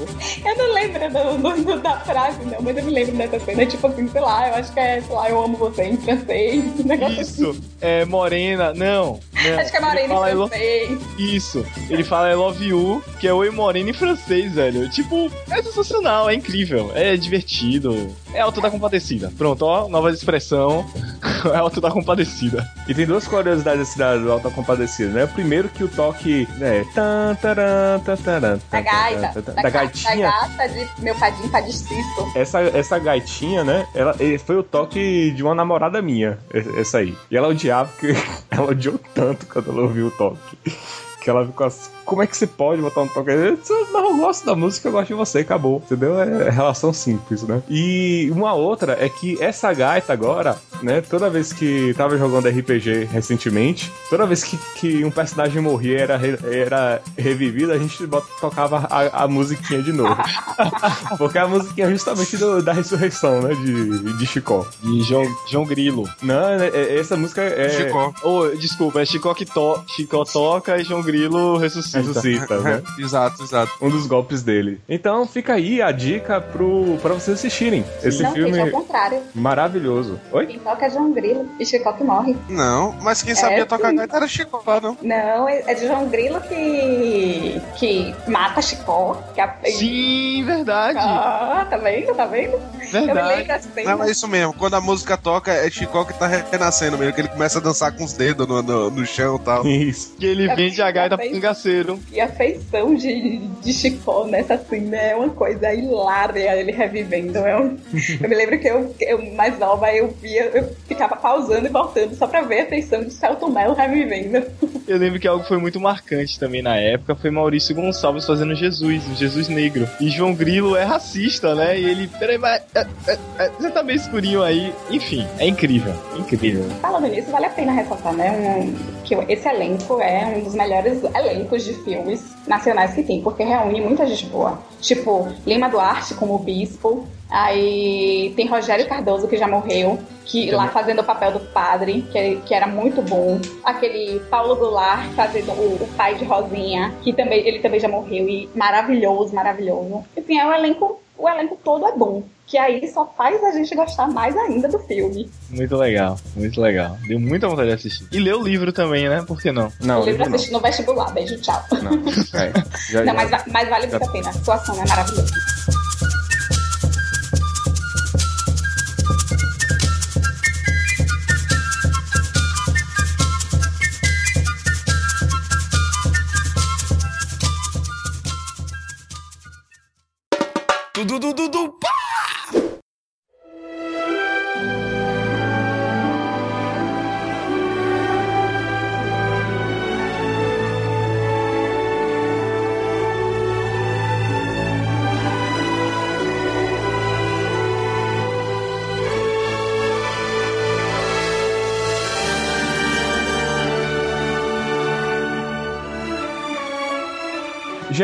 Eu, meu senhor. é a sua vez. Então volta pra mim, essa daqui é a última rodada, não é isso? Isso. The last round. E eu vou trazer um filme que, como eu falei, cada um me marcou de uma forma diferente. O primeiro que foi o A Vida de David Guerrero me marcou pela trama tal e pela a questão do pensar após o filme. O Mulan Rouge pelo fato de me despertar por um gosto de, de filme que eu carrego até hoje. E por ser uma das poucas coisas que me deixou quieto nessa vida. E esse daqui pelo, pela parte sentimental. E apesar de eu não ser religioso, então esse filme é o Amor Além da Vida, que é estrelado por ninguém menos que Robin, Robin Williams, né? Que morreu tem pouco tempo. Sou seu fã, sempre fui fã, como diz Tocano. Cuba Goldberg Jr. É um filme que na verdade, é uma trama bem pesada também. Eu acho que é comum nos filmes que eu gosto ter uma, uma trama bem pesada, assim, em termos de história. O Chris Nielsen e a Anne, que são um casal, eles têm seus filhos, tá? Uma- praticamente uma, uma família feliz, né? E de, de uma forma inesperada, eles têm um acidente de carro. Onde morrem o- o- os filhos do casal. Isso acaba abalando, né, o casal. E depois de muito tempo conseguem recuperar a vida, né? Voltar à vida normal mesmo, perdendo os filhos. E nesse momento a- acontece um novo acidente e o Chris morre, né? Que é o personagem do, do Robbie Williams. E quando ele morre, ele vai. Aí mostra uma cena toda que mostra ele no paraíso e tal. Ele vai pro paraíso, tipo, ele morreu e foi pro paraíso, encontrou os filhos, etc. Não é mostrado logo de cara que ele encontrou os filhos e tal, mas teoricamente é, estão todos ali no paraíso. Ô, gente, Oi? essa parte do paraíso é retratada por uma pintura, não é isso? Exato, eu ia chegar lá. Exatamente, o paraíso, na verdade, ele é retratado como uma obra de arte da, da mulher dele, Da mulher que é a pintava, Anne. exatamente. A mulher que pintava. Ele- Tipo, o paraíso era uma obra dela. E, e eu achava muito bonito isso no filme, que o cenário todo era como se fosse uma pintura impressionista. Você sentia tinta no, no cenário, é tudo de tinta. É. Então, nesse momento que morreu os filhos, morreu o marido, morreu todo mundo, a mulher num desespero, ela se mata, né, velho? Ela entra numa depressão muito grande e ela acaba se matando. Só que com esse suicídio, o que acontece? Toda a família tá lá no paraíso, que morreu, vamos dizer, naturalmente, e ela vai pro inferno. E aí acaba com o sonho do Chris, que era exatamente juntar toda a família no, no paraíso, que ele tava vivendo, né? Um paraíso bonito onde ele tava, que era o quadro da própria mulher dele. Então, o que é que acontece? Ele entra numa viagem que seria a mesma do do Inferno de Dante. Vocês sabem, Dante Alighieri, a Divina Comédia e tal, É, a obra. Divina Comédia, isso. Isso, que ele desce inferno abaixo pra poder bagaçar tudo. E tem até o jogo, né? O, o Dante alguma coisa, Dante's Inferno. Isso. Que ele... O jogo. Não, mas o jogo é baseado no, no mesmo. No Livro. mesma obra. Que o cara Uhum. vai descendo o inferno abaixo. Até chegar no, no capetão. Cara, você foi falando, foi descendo, eu lembrei da, da dança da garrafa. Foi descendo na boquinha do, do inferno. Na boquinha do Vai Satanás. descendo na boquinha do Esse inferno. é Seguro Cast. tinha, que, tinha que chegar em Altian, né? Tinha. Sempre chega. De Dante Alighieri a Beto Jamaica. Vamos lá. Qual a relação, né? De Dante Alighieri e! Beto Jamaica. Beto Jamaica não, de Umbanda, Companhia do Pagode. É mesmo, isso é companhia do pagode. fa- Faz Já era, ainda era companhia? Claro Era que era. companhia. Era, era de Umbanda. só. É verdade isso aí. A boquinha da Eu acho garrafa que não é botar na edição, tipo, um trechinho da boquinha da garrafa e a voz de Umbanda. o, polici- o policial de Umbanda, né? Exatamente. o policial, ele tem toda a autoridade. Vocês lembram do, de uma lenda urbana de uma mulher que foi descer na boquinha da garrafa e. Opa, recebeu um pula pirada? Lenda Eu vi- urbana não, meu filho. Já teve eu vi um coisa vídeo. naquele HGE. Eu já vi um vídeo no YouTube da mulher que desceu na boquinha da garrafa. É, na época, lá no- nos idos dos anos 90, tinha uma lenda dessas. De uma mulher- Acontece. Lenda não, filho, verdade. HGE, bombando. Você não lembra do caso do ratinho, do cara que se vestiu de vagalume e sentou na, na lanterna? Não. vamos, vol- vamos voltar pra Dante aqui, velho. Essa é a saúde pública no nosso estado.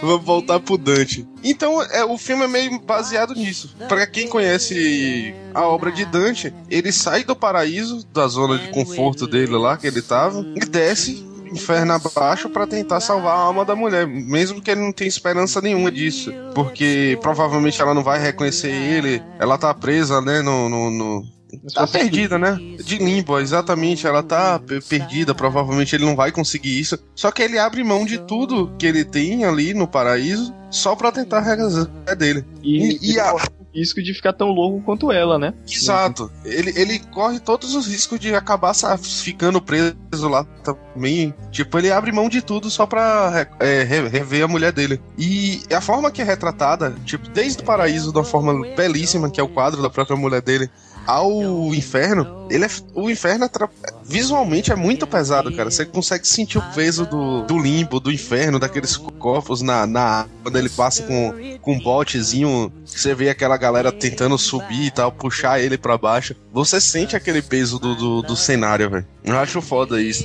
E acaba que, que, que é retratado de uma maneira bem, bem densa, assim, essa parte do, do inferno tal. Quando ele encontra a mulher dele mesmo. Lembra muito uma cena do. Quem assistiu o anime Fullmetal Alchemist, quando o, o Edward encontra a mãe dele como um homúnculo. Lembra muito isso. Sim, Quando, sim, sim. quando ele encontra a mulher dele, lembra muito essa parte, assim, que é uma coisa irreconhecível. Ela nunca reconhece ela, é uma outra energia. Você sente a energia que tá carregada nela ali, na diva e tal. Todo o E ambiente. o, é, e o filme, velho, é fantástico, assim. Quando o final é muito bonito, tudo é muito bonito naquele, naquele filme. E eu achei massa essa visão, né? Imagine se o paraíso fosse qualquer lugar que você quisesse ir, entendeu? Ou, no caso, ele tava ali no quadro da mulher dele. Imagine, sei lá, velho. Eu, eu ia pra Hogwarts, sei lá, onde é que eu ia. que, é, que é meu sonho também. E é perceber também um pouquinho, né, que o, a questão de céu e inferno é muito relativa, né? De repente. e- mas a gente tá tratando outras questões, né? Fugindo do livro. Mas sim, diga, Lu. Não, era, era bem isso mesmo, porque eu acho que eu fico meio emocionada quando fala sobre esse filme. Acho que meu olho brilha. Porque... Eu também, velho. Eu fico, eu fico por dois motivos. Pelo filme que, eu- que realmente ele faz isso com você e por Robin Williams, velho. Ah, é. Mas o, no meu caso tem o adendo ainda de que eu sou espírita, então eu consigo muito ver da- do aspecto religioso neste filme, sabe? Então de perceber, tipo assim, a renúncia em nome do amor, é, o reencontro na, na vida espiritual com os seus entes queridos que, que já desencarnaram. Então é. E, e numa estética super bonita, que, querendo ou não, vale muito a pena. Quando você mesmo falou assim, tipo, o cara quando morreu foi pra pintura da mulher. Tipo, a consciência dele, o ser, é, a- enquanto consciente, é, ele foi pra onde ele se identificava, onde tinha boas ideias. E infelizmente a mulher, por ter cometido suicídio, um atentado contra a própria vida, ela foi pra um ambiente totalmente diferente. E que isso, assim, por exemplo, minha religião explica muito bem. Então é, porra, é muito bonito ver isso. E realmente o final do filme é algo emocionante. Aliás, o filme inteiro é muito emocionante. Eu choro, choro, choro, choro, choro toda vez que assisto. Eu desse time também. Eu sou mais ou menos por aí.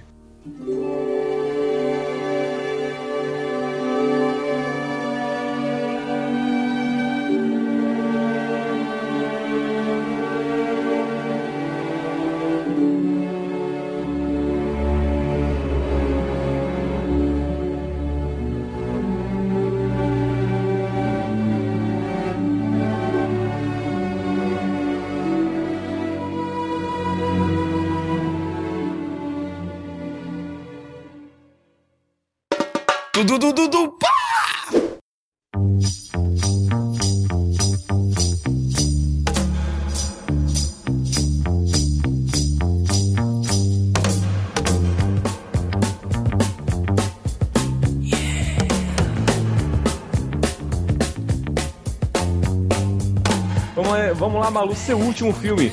Ah, meu último, é, meu último filme é um dos filmes que acho que poucas pessoas assistiram, mas é um dos meus favoritos é, de Quentin Tarantino, que é Cães de Aluguel. Vocês já assistiram? Uma bosta, uma bosta. Não é nada, epa, vamos discutir, vamos brigar aqui agora, eu vou sair distribuindo muito. Como é, como é o nome do diretor? Como é o nome do diretor? É Tarantino, Uma bosta. não é nada, ele é maravilhoso, muso. Ele, É. conseguiu, ele conseguiu fazer um, um filme ruim, um ruim com Tim Hurt. Pare, pare, pare, eu vou bater, é, eu vou bater em Jean. É isso aí Qual, mesmo. qual o de Aluguel? Ah, Eu, eu vou brigar muito com o Jean, estou falando sério, quebra-pau aqui, não segura o cash. porque eu acho que esse filme é muito legal. Sobretudo porque foi o primeiro filme dele. É, Primeiro longa que fez sucesso, né? E, e- e é exatamente nesse filme que a gente começa a, a perceber, tipo, elementos que depois em todos os outros filmes de Tarantino a gente, a gente já percebe, tipo, o- os crimes e su- super violentos, o derramamento de sangue, é, toda, todas aquelas referências da cultura pop, é, o uso constante dos palavrões nos, nos diálogos. A, Tudo- a trilha tudo sonora sa- tipo massa. É, é, epa, epa, pare, já. tudo que você acha bosta no filme dele, você já identifica aí. Tá? Não é nada. Quentin Tarantino, eu acho ele maravilhoso. Porque todo mundo, quando fala de Tarantino, lembra o quê? Ah, Kill Bill, ei, Pulp Fiction. Mas ninguém fala muito de, de Cães de Aluguel. E eu acho ele muito legal. Porque, e, porque a gente já percebe a narrativa não linear. Eu, particularmente, gosto muito de filmes que apresentam a narrativa fora do, da linearidade. E Cães de Aluguel, pra mim, é, é um, um desses que mostra super bem. Cães de Aluguel, ele conta a história de um, de um roubo de diamantes que não dá certo. E, dentro, é, e nesse roubo de diamantes, ele conta o antes e o depois desse roubo. Que aí e, e ele foi praticado por cinco homens aleatórios da vida, que eles não se conhecem. E que eles se referiam uns aos outros através de, de cores. Então tinha o senhor laranja, o senhor branco, o senhor marrom. E assim, eles não se conhecem, nunca se viram na vida. Coronel e... Mostarda. Para, eu vou bater em Jean. E aí, é, dentro desse roubo que não dá certo, tem os momentos no que são o ponto de encontro após esse roubo, que é num depósito super abandonado e tal. E, e vai acontecendo tudo lá. E aí tem, tem uma, uma série de discussões que vão traçando a trama, que vão levando a trama e que eles percebem que no meio, no meio do filme que tem alguém que é um informante. Por isso que o roubo deu errado. É simplesmente sensacional. É considerado, inclusive, por, muitas revistas, muitas, muitas premiações, como o maior filme independente de todos os tempos. Foi assim. O filme que, que foi logo, se não me engano, antes de, de Pulp Fiction, porque Cães de Aluguel é de 92, agora eu não tenho certeza. Mas ele se tornou um filme cult e é muito legal. Eu vou ficar aqui falando, falando, falando mil vezes que é legal, porque é realmente muito bom. Ao contrário de Jean. Não, tinha- tem dois diretores que eu nunca respeitei. Era é Tarantino e Tim Burton, mas Tim Burton conquistou meu respeito. Com o quê? Com- com- quando ele parou de fazer animação e resolveu fazer filme. Hum, tá, ok. Então, tipo. Tarantino não ganhou meu respeito até hoje. Nem com Bastardos? Com nenhum, eu não gosto de filme nenhum dele. Com Django? é muito bom. Não sei, velho. Tipo, tem Tarantino falou, já botou o nome Tarantino, pra mim já cagou metade do filme. Isso é preconceito. Aí na primeira cena que, que, que vaza dois litros de sangue do- dentro da pessoa, já, já perdeu os outros 50. Não, não, não. Ah, eu vou, eu vou discutir muito com o Jean. Você tem, tem que assistir, brother, porque vale muito a pena. Tarantino, ele tem essa característica de sanguinário. Todo mundo assistiu Ca- Cavaleiros do Zodíaco e tá todo mundo aí super bem. E aí. Mas, mas um ser humano tem 5 litros de sangue só dentro do corpo. Fala isso pra, pro Kurumada. que matou, quase mata o Shiryu. Vá, fala. Shiryu, coitadinho. Mortal Kombat eu Nossa, aceito. O cara, o cara tem três crânios, quatro costelas, eh, quatro colunas, essas coisas, eu aceito Mortal Kombat só. Mas, o, mas o legal é exatamente isso, porque, ok, tem todo esse, esse sangue todo, mas é ficcional e você consegue levar isso. O pior, se fosse da vida real, ele tá lá sangrando, morrendo. Eu particularmente gosto muito, apesar de, sei lá, ser meio frouxa pra agulha e tirar sangue, Meio? qualquer coisa do tipo. É... Somos dois. Mas eu gosto de ver isso. Eu, sei lá, acho que faz um pouco parte da- de- dessas características de Tarantino. Da estética dele, Da né? estética Sabe qual foi dele, o- o problema? Eu muito Sabe- legal. Sabe qual foi o primeiro filme de Tarantino que eu assisti? Hã. Que o Bill 2. Aí você já viu, Ah, não, não, já. Tá, tá, Pra tá começar, você tinha que ter identificando visto todo o primeiro. problema. É, exatamente. Pra começar, tinha que ter visto primeiro. Não vou mentir, não. Não, não viajo muito em Kill Bill, não. Agora, é. Bastardos Inglórios é incrível, velho. Bastardos Inglórios, eu acho que E o é um dos, dos, dos filmes recentes mais sensacionais que existem. Django também é muito bom. A trilha sonora de Django é sensacional. Pulp Fiction também. Tá aí, Pulp Fiction. Eu gosto, mas não é meu favorito. Todo mundo Tarantino. fala em Deus, mas pra mim passa por vários outros. Tarantino pra mim é o Michael Bay que explode sangue. Boa. Porque assim, o Pulp Fiction, ele, ele é muito importante também para pro cinema, né? Porque é, ele conseguiu trazer de volta em um filme só o Travolta e o Samuel Jackson, né? Que sempre, Porque estão- que sempre está, inclusive, em vários outros filmes de, de Tarantino. É Isso. sensacional. Inclusive no Django. Né? É. E ele em Django, gente, quando eu olhei assim, eu, cadê Samuel L. Jackson? Irritantíssimo no Django, nossa. É ele? Eu também não tava esperando, né? Porque não tinha aparecido nenhum, nenhum trailer com ele. Aí quando apareceu, eu fiquei, caraca! Quando ele fala, Muito fala, às feliz. vezes você vai lá, Samuel L. Jackson. A forma como ele fala, né? Yes, nigga! Yeah. Yes, nigga! Muito, Muito bom, muito bom. O Django, Jean, Jean, Django, se você gosta de faroeste, acho que, que, vale muito a pena, cara. Eu Pra começar, faroeste. Hã? Eu vou tentar assistir, é porque realmente quando fala tem Tarantino escrito, eu já desisto. É, pô. Vá, velho. Você tá perdendo a experiência, cara. entendeu? Tipo, esse mesmo que ela tá indicando aí, eu tentei assistir, velho. Eu dormi, acordei, continuei achando uma bosta. E olha que tinha só atores que eu curto muito o trabalho. Aham. Eu vou bater em Jean quando ele vai chamar É verdade. Mas por que foi que ele te marcou mesmo? Eu falei. Porque eu acho que foi o primeiro filme de Tarantino e, e que foi bem quando você consegue perceber o início do- desses elementos que no futuro se tornam características dele mesmo. Tipo, é, a- aquela primeira cena é, do- dos diálogos que sempre tem em, em Tarantino. E eles começam falando, fazendo uma análise de Like a Virgin de Madonna. Aí depois começa uma discussão, acho que era porque o cara não queria dar gorjeta é, no restaurante que, que eles estão reunidos. Sabe? Eu acho que isso é muito marcante de ver, tipo, um estilo de um diretor assim tão, tão, tão bem visto depois, particularmente pra mim. E a história pra mim eu acho divertida, né? Naquela. Ah, eu já ia contar uma coisa aqui já do final do filme. Mas o, o momento que se descobre quem era o informante, rapaz, eu, eu fiquei vibrando, pulando de alegria quando, quando isso acaba. Tipo assim, o choque, na verdade. E, eu gosto muito, eu gosto muito mesmo desse filme. E, pô, o filme já fez mais de 20 anos e continua muito legal. Toda vez que assisto, rapaz, gosto bastante. É porque assim também, Tarantino ele também ele consegue humanizar os personagens, né? Então, por exemplo, os vilões, né, desse, de- do, do Cães de Aluguel. A gente vê que na essência, na essência, todo mundo é muito comum, até, até mesmo bem idiota, né? Então, por exemplo, quando eles vão decidir como é que eles vão ser, ser chamados, né? Um Isso. deles vai se chamar Mr. Pink, né? Que é seu rosa. O cara fica puto. O cara fica, ele não, cara, não quero ser seu Pink, quero ser seu Black, né? Mr. Black. O cara, não, você vai ser seu. Não, o cara, não, eu não vou trocar com você, não, não sei o quê. Parece criança argumentando. Aí ele, o, o chefe vira e diz: Não, você vai ser o seu Pink e não vai ter, vai- não vai ter mais mudança, não. E tipo, E acabou.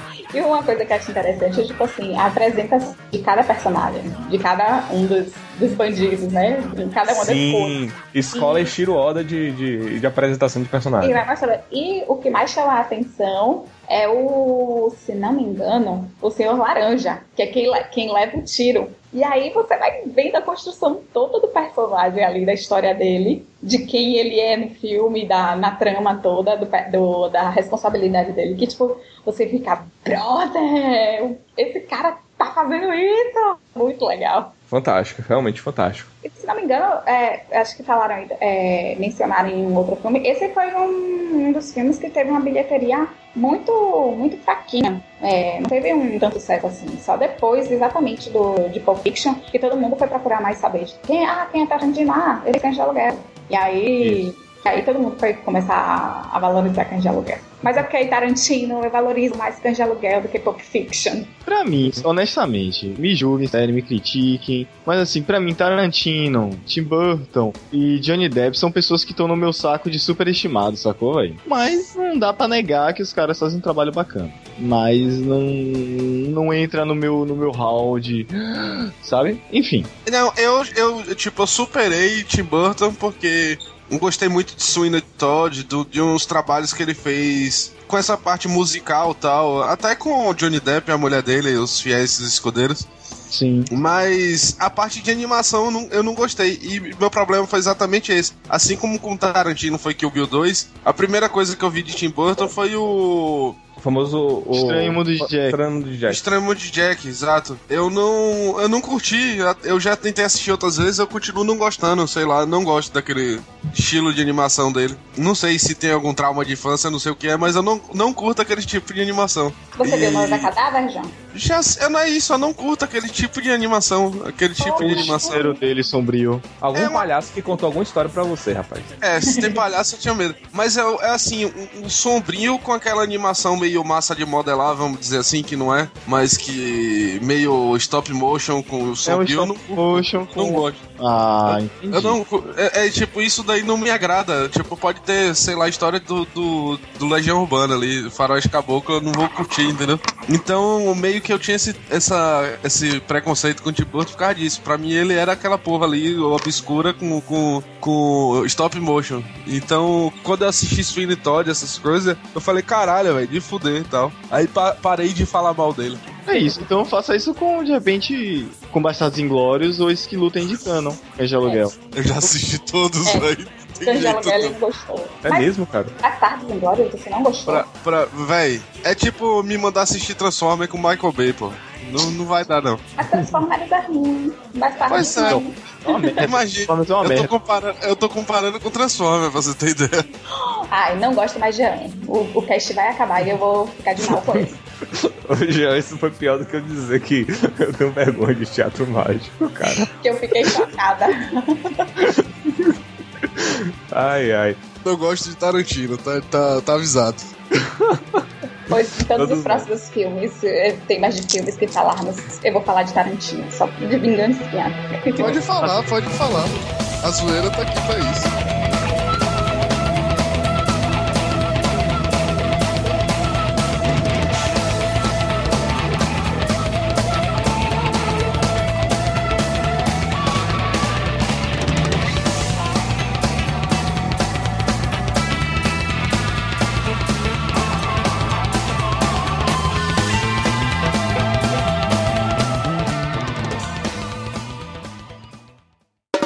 Dudu, dudu, dudu, pá!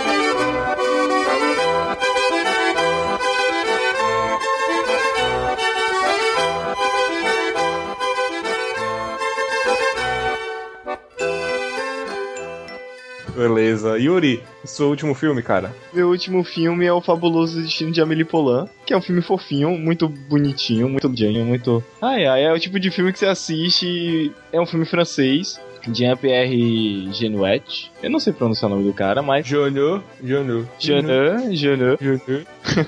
Mas o filme parece uma fábula e é muito lindo, as cores, o trabalho com verde, com vermelho usado no filme, a história também te derrete. Conta a história de Amelie, uma garota que mora no subúrbio com o pai e a mãe, só que os pais dela são, digamos, problemáticos e impedem, durante o crescimento dela, contato com outras crianças. E aí então ela não sabe muito lidar, não sabe muito como as- lidar nas reações.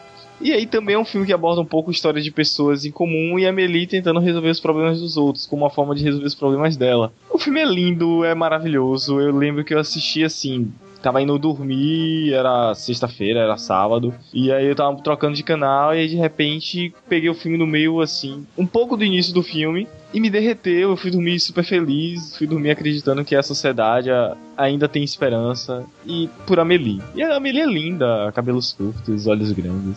Eu acho que tem uma própria frase, né, do filme que eu acho que resume muito bem, né? Que tipo, eu acho que os tempos são difíceis para sonhadores. Sim, Uma coisa assim. sim, sim. Eu não vou contar muito do filme, mas ela entra numa sexy shop à procura de um personagem. E aí tem essa, essa frase que é lindíssima, né? Que são tempos difíceis para sonhadores. Dentre tantas outras, e aí você percebe as pessoas com suas dificuldades, com suas qualidades, seus tesouros. E é interpretado por Audrey Tatu. Eu não sei pronunciar. Audrey Tatu. Audrey Tatu. Ela mesmo, linda, lindíssima. Ai, ai. Eu.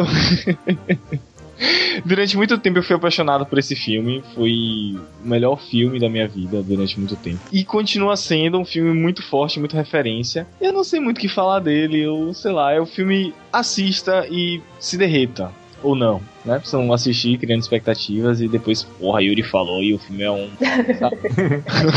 Não, o filme é legal. Assim, eu acho que o, o Amélie Poulain, é, para quem quer entrar, começar a assistir cinema francês, eu acho É essencial. a porta de entrada, exatamente. É a porta, porque ele é um filme francês. Ele, ele- no- no- na França, ele foi considerado um filme muito comercial, entendeu? A crítica não gostou muito dele porque achou ele muito comercial, vendeu Paris muito bonitinha, tudo mais. Mas é um filme muito lindo, é um filme muito romântico, é, é um filme até meio nostálgico, né? Eu acho que ele lembra e- e- essa forma de, que ele liga com a infância, Ele fala de solidão também. É porque trabalha muito, né? Com tanto solidão quanto memórias. Então Isso. acho que fica sempre, até, até nas próprias cores, assim, num tom Uhum. nostálgico, tipo, filtro do, filtro do Instagram, sabe? Que tipo, você Isso. sempre tem aquela referência, tipo, aquilo ali tá passando, aquilo ali tem alguma referência comigo. É bem bonito. A Meili tem muito essa parte de imaginação, imaginativa. Enfim. Mexe muito. E uma coisa que eu tava lembrando, é, você falou, né, que ela foi criada meio longe das outras crianças porque é, o pai dela, né, era, era, era médico. Ex-médico militar.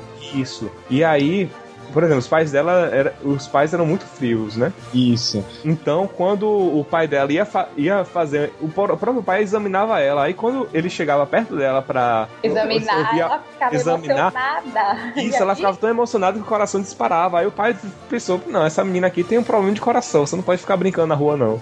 Ficou, ficou dessa forma, né? E é exatamente isso. Tanto que ela é alfabetizada em casa e o tempo inteiro ela não brinca com outras crianças, brincando sozinha, só ali no universo dela, né? Ela criou um, tipo, como se fosse um universo paralelo das memórias dela, das referências dela, porque ela não tinha contato com o mundo externo praticamente. Que, né, que no processo de socialização, a gente na escola conhece outras crianças ou com outros membros da família. E a Meli não tinha isso. Não tinha mesmo. A interessante. Cachuco, Oi. uma pergunta.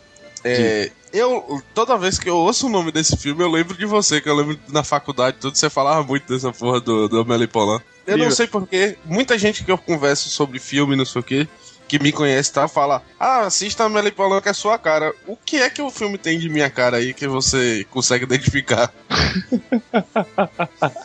Tem uma cena que a Meili já tá mais velha, ela tá em cima do telhado. E é legal que em determinados momentos do filme vem um narrador. E aí a Meili tá em cima do telhado, ela faz perguntas. Eu não lembro exatamente a explicação que o autor dá. Mas ele tá abordando questões de Amelie, características e coisinhas que a Amelie gosta. Então, detalhes que ela vê que ninguém percebe, ou perguntas que ela faz e de repente ela descobre. Aí é engraçado que tem um trecho que ela tá em cima do telhado e ela se questiona, né, quantos, quantos casais estão tendo orgasmo naquele momento. E ela Agora me identifiquei, me identifiquei. Pronto, o filme.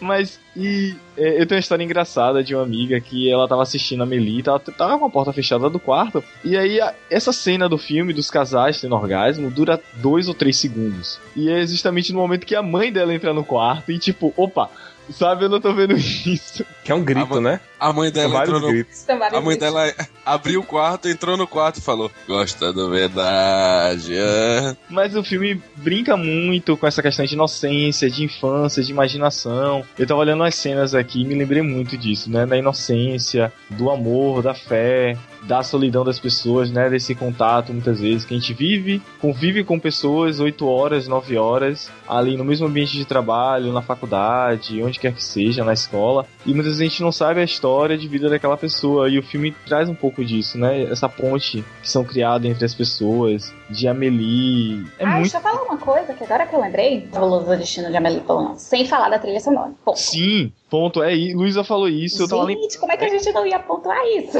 De quem é? De quem é a trilha? A trilha sonora é de. é, Eu não sei pronunciar, não, mas é Ian Tiersen. E, Ian é, Tiersen. e, e é composta por diversas valsas, por é, diversas músicas instrumentais. Na verdade, a, a trilha sonora toda é instrumental, praticamente. E são composições belíssimas, belíssimas, belíssimas. Usa Nunca- piano de criança, usa brinquedo como percussão. É muito lindo, é muito lindo. Exatamente. Eu acho que assim, todo mundo quando fala de ah, Amélie Poulain, mas sempre faz alguma referência à, à, à trilha sonora. E engraçado é que eu conheço pessoas que já escutaram, que tem o CD da trilha sonora, mas nunca assistiram ao filme, de tão marcante que ele é. Olha só, que massa. Eu acho que a trilha sonora foi premiada, agora eu não tenho certeza. Não me lembro se foi Oscar, não me lembro se foi algum outro prêmio, tipo, sei lá, Globo de Ouro. Mas a trilha sonora é premiada. É incrível. Eu já fiz uma amiga minha assistir a Poulain pela trilha sonora, porque eu simplesmente falei, escuta isso aqui. E ela ouvia a trilha, ela devaneava, ela viajava, falou, velho, é sensacional. E aí assistiu o filme e se apaixonou por completo. É, é incrível, é incrível. Tanto a trilha sonora quanto o filme são belíssimos. Por mais que você fale, ah, Poulain é um pé no saco. Tudo bem, mas assista o filme porque é o tipo de referência, é o tipo de, de conteúdo, é o tipo de filme que deve ser saboreado, deve ser degustado com carinho, com. Vale muito a pena. Muito, muito mesmo. Maravilha, maravilha mesmo. E Nilo, por sinal, eu lhe devo um DVD de Amelie Poulain. Eu não quero mais, não. Eu vou lhe. Tá cobrança do SeguroCast. Tem no Netflix. Desde 2008 que eu tô esperando esse, esse DVD. Não quero mais não. Retratação no próximo cast. Botou o nome do SPC Serasa. Todo cast eu faço uma retratação. Por Isso. sinal, gente, eu gostaria de me retratar, porque eu não. ah, ah, ah. O último cast falei mal do pessoal do trabalho. Foi mal, gente. É, eu fui criar uma polêmica agora e vocês não, não prestaram atenção do. O pessoal do trabalho? Dos miseráveis. Não, dos miseráveis. E, tipo, eu sacaneei todos os filmes musicais que eu sei que são incríveis. Que, não, pra mim só presta os miseráveis. Yuri vai ser o novo Hugo, velho. Tipo, Os miseráveis, os miseráveis.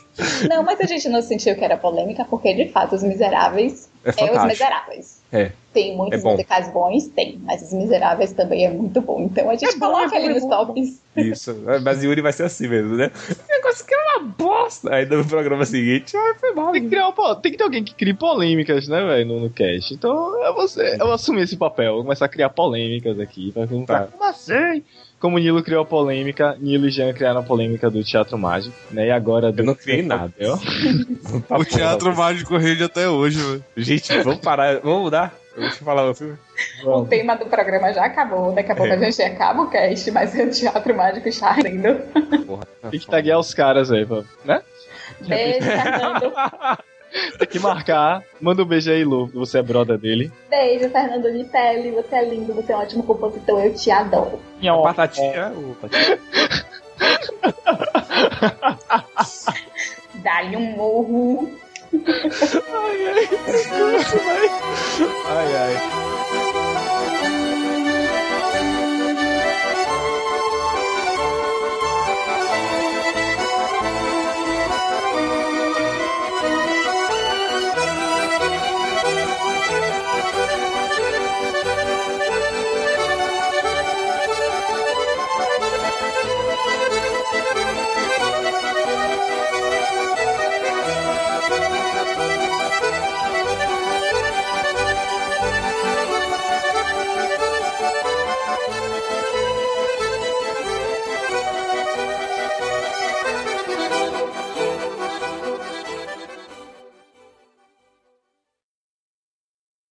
Jean, Que foi, Nilo?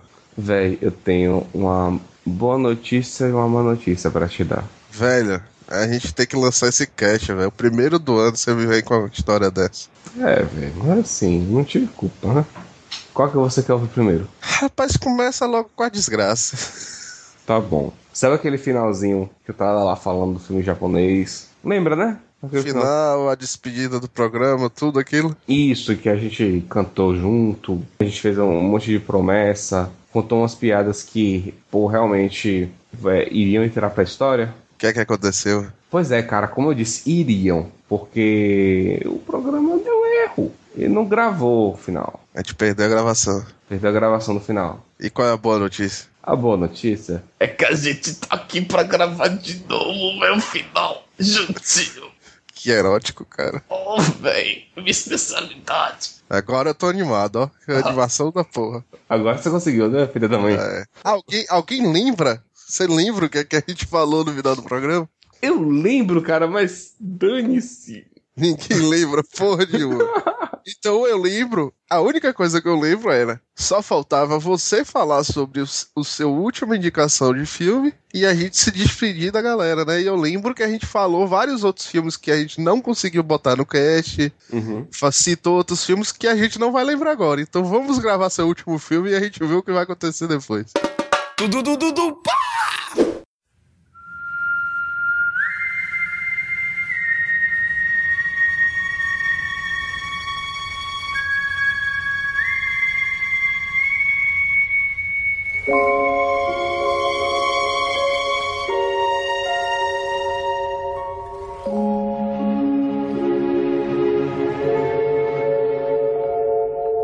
This is a story of boy meets girl.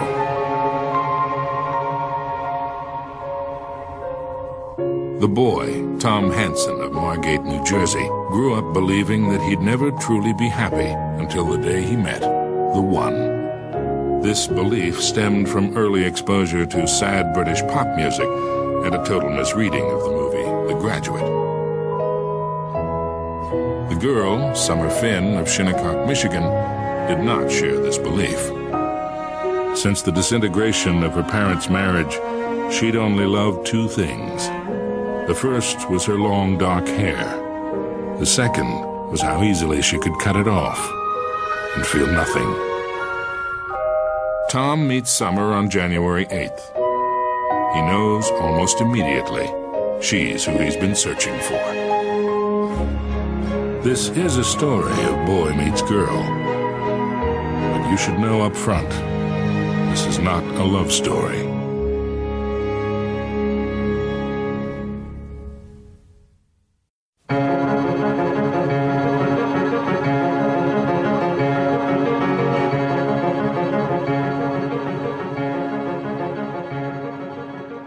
E aí, Nilon, qual a sua última indicação de filme para essa primeiro podcast 2015? Bom, infelizmente eu não vou terminar de falar sobre Okuribito, é o filme que eu tava falando no último programa. Ou em japonês também, que é conhecido. Você nem vai falar que eu já deletei na edição quando eu vi. Quando eu vi que não tinha continuado o assunto, eu já deletei. Pô, você é otário, velho? Tinha que deixar. Claro, é só descobrir que tava faltando um pedaço da edição, porra.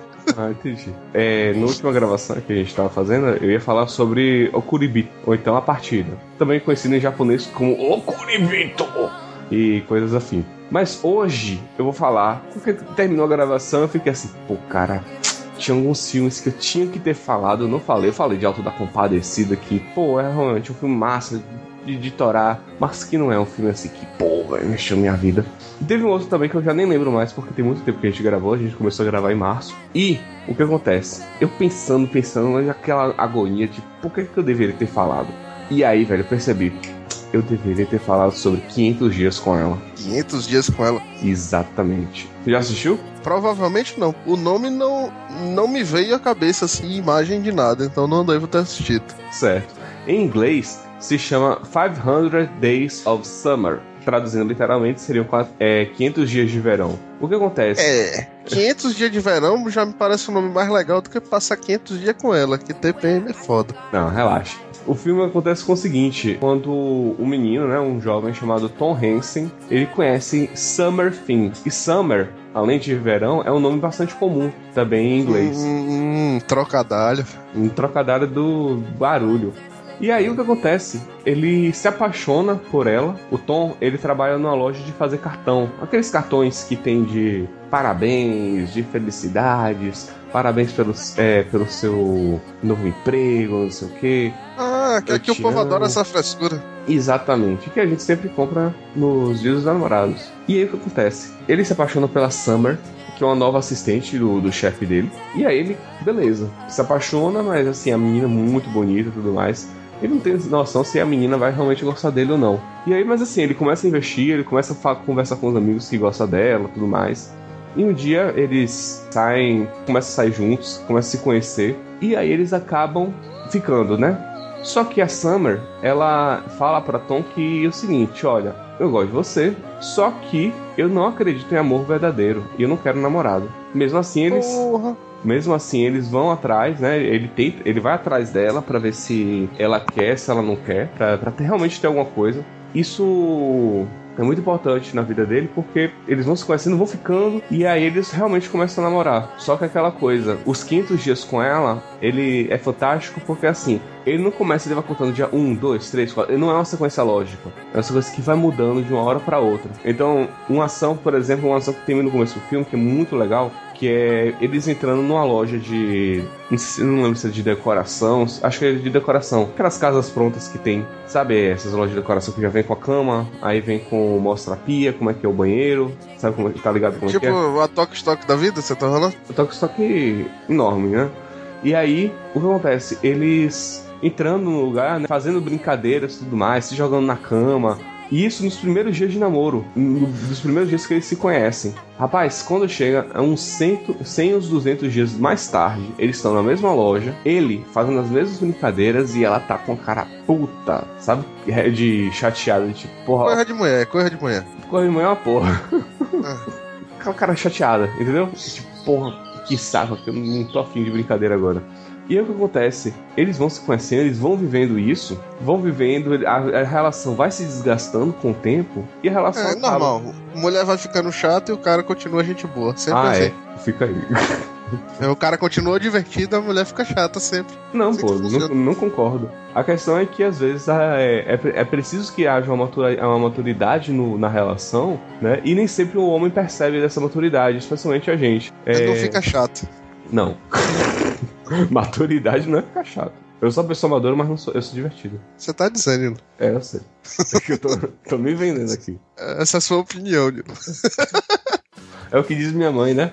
Oh, É, eu sei que sua mãe te acha legal, cara. é, me considera Pax. Mas aí o que acontece? A relação vai se desgastando, eles terminam, né? Eles percebem que não, não dá mais pra continuar essa relação. Dão um tempo, mas o, o Tom percebe que não consegue gostar mais de ninguém. Ele fica. é, começa a ficar depressivo. Mais ou menos é, por volta do, do, do dia 290 que isso acontece. Eles começam a ficar depressivos, começa a ficar, é, ele começa a ficar muito triste por causa dessa separação. E o que acontece? O. Você percebe como é que é o trabalho do, do RH nos Estados Unidos, né? O chefe dele, percebendo isso, né? Que ele tava deprimido e tudo mais, tira ele da, da- dos cartões de felicidades, de parabéns, de- e coloca ele no de, Ele cria o departamento de consolação pra aproveitar o potencial depressivo que ele tem.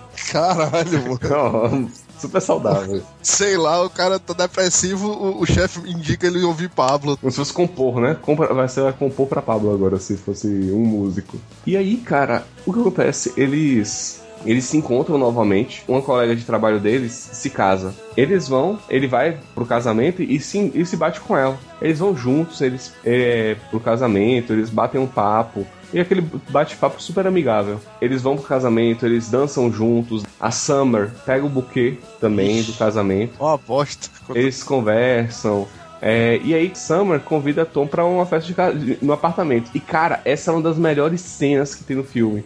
Que é o, a, a cena que eu acho que inspirou depois é, em, naqueles quadrinhos, aqueles memes de expectativa e realidade. Porque mostra exatamente o, o cara chegando, né? Como é que ele espera que, ele, que seja. Como é que ele espera ser recebido na porta, com beijo e tudo mais com um beijo na boca, é, mostrando né, o presente que ele tá dando, ela adorando o presente, não sei o que. E não, vai- segue tudo normal, entendeu? Como dois amigos, ele começa a ficar frustrado, dá pra ver essa frustração nele. E nessa vez do apartamento dele, dela, ele percebe que ela tá de aliança. Ih, rapaz. Entendeu? Ela tá de aliança, ele fica putíssimo, ele fica transtornado e vai embora. E aí ele. Ela tá com o anel de noivado, né? E aí ele vai embora e aí ele entra numa depressão fodida, cara. Ele só sai do apartamento pra comprar bebida. Eu ia dizer uma chips. Mas na verdade é junk food. mas uma não exclui a outra. Fica nessa, fica nessa fossa, larga o emprego, ele. Maluco, eu vou lhe dizer uma coisa. Hum. Eu me identifiquei tanto com esse filme que eu nunca quero assistir isso na minha vida. Eu imaginei, eu também passei por isso. Eu não quero ver esse filme nunca. Mas Quer entenda. dizer, cara. eu acordo sábado, 9 horas da manhã, pra gravar esta porra, pra você me deixar depressivo. Não, Muito cara, bem. eu tô acordei 5, relaxa. Entendeu? Relembrar e viver já. Vamos lá. Ah, É importante, prossiga. é importante a gente ter essas experiências passadas pra podermos prevenir coisas do futuro. É ou não é, já? Se for, é, velho. Prossiga aí com esse filme. Então vamos lá. Isso não é um filme, é um reality show. E aí, cara, ele fudido, entendeu? Mas o que acontece? A gente sabe desde o começo do filme que o Tom, ele é formado em arquitetura. Só que aí ele entrou no emprego, nesse emprego de fazer cartão tudo mais, foi ficando, foi ficando, foi ficando. Não, não é tanto trabalho assim, não sei o quê. Aí ele nunca investiu. E aí ele começa a se dedicar à arquitetura. Ele começa. A cena que tem da recuperação dele, psicologicamente falando, ela não é exatamente daquele jeito. Em que ele levanta, ele começa a desenhar no na própria. Na própria parede do quarto de- do, do- da casa dele, vários prédios. Ele começa a praticar arquitetura. Claro que pode começar assim, mas assim, é muito abrupto, entendeu? A transição do, do- da depressão e do agora vai. E ele vai mudando, ele começa a estudar, ele volta a estudar arquitetura, né? ele volta a desenhar novamente, ele faz uma lista de empresas de arquitetura, monta um portfólio e aí ele começa a distribuir currículo, confiante de que é a hora para ele começar a trabalhar nisso. Aí no final das contas ele vai ser contratado pelo marido da mulher e vai ficar depressivo de novo. Não, cara, relaxa. Não, isso aqui não é mexicano, não. Aqui, Ele vai fazer, tipo, vai ser contratado pra fazer a casa da mulher que já tem 30 filhos, não sei o que, e vai ficar depressivo de novo. Não, entenda. E aí o que acontece, né? No final do filme, no dia 488, Tom tá lá no, no lugar favorito dele da cidade. É um lugar que ele consegue ver a cidade toda e vários prédios que tem. E aí Summer tá passando, e como ele tinha apresentado esse lugar pra Summer, Summer também vinha algumas vezes pra assistir, pra ver esse lugar. E pra aproveitar a vista e tudo mais. Eles se encontram e conversam. E aí a Summer, assim, porque ele fala desde o começo sobre amor verdadeiro. E o filme ele, ele dá vários inceptions sobre isso, sobre essa questão do amor, amor verdadeiro. A própria irmã do Tom, que é uma criança, tem menos de 10 anos de idade, fala que, assim, você não pode gostar de alguém só porque ela é bonita e gosta das mesmas coisas que você. Entendeu? É uma presunção que a gente tem de amor que não é realidade. A gente pode gostar de uma pessoa, a gente pode até ter uma relação com, a, com essa pessoa. Mas o amor ele vai muito além disso. Verdade, verdade. Entendeu? E o que acontece? Eles. A Summer fala pra ele, assim, que hoje ela acredita, né, que ele tava certo sobre o amor verdadeiro. Que ela realmente se apaixonou por uma pessoa. Ela descobriu uma pessoa tudo isso que ela não sentia com Tom. Que Tom tinha essa, essa, esse desejo por ela, esse amor por ela, mas ele não era correspondido. E porque ela, ele não era correspondido, e ela percebendo isso também, ela se sentia mal também. Porque ela Entendi. percebia esse esforço dele, mas ela via assim, pô, cara, eu não consigo lhe amar. Eu, eu gosto muito de você, eu gosto muito da gente, mas eu não consigo te amar. E isso é, é muito importante na relação, porque é, é, é muita maturidade você reconhecer isso. De que a relação ela pode acabar não indo muito longe por causa desse problema de afeto, de que não vai muito longe. Então ela acaba sendo dispendioso. E assim, quando ele vai, no final do filme, ele vai pra uma entrevista de, esta- de emprego. Ele, antes dele entrar na entrevista, ele tá lá, chega uma menina, e eles começam a bater um papo e tudo mais. Ela, ele falando, ela falando, ah, não vou, não vou lhe desejar boa sorte, não, porque se lhe desejar boa sorte, você vai pegar a vaga de mim. Não sei o que. Ah, então vou, vou pegar mesmo, não sei o que. Fica nessa brincadeira. Aí ele vira assim, ô, vamos tomar um café depois daqui? Ela disse, tá, tudo bem. Safadão, safadão. Aí, ah, vamos tomar um café depois daqui? Ele- ela diz, vamos. Aí, como é que é teu nome? Aí ela responde, Autumn, que é outono em inglês. Ah, preservada, pra quê? Cara, de fuder, velho, esse final.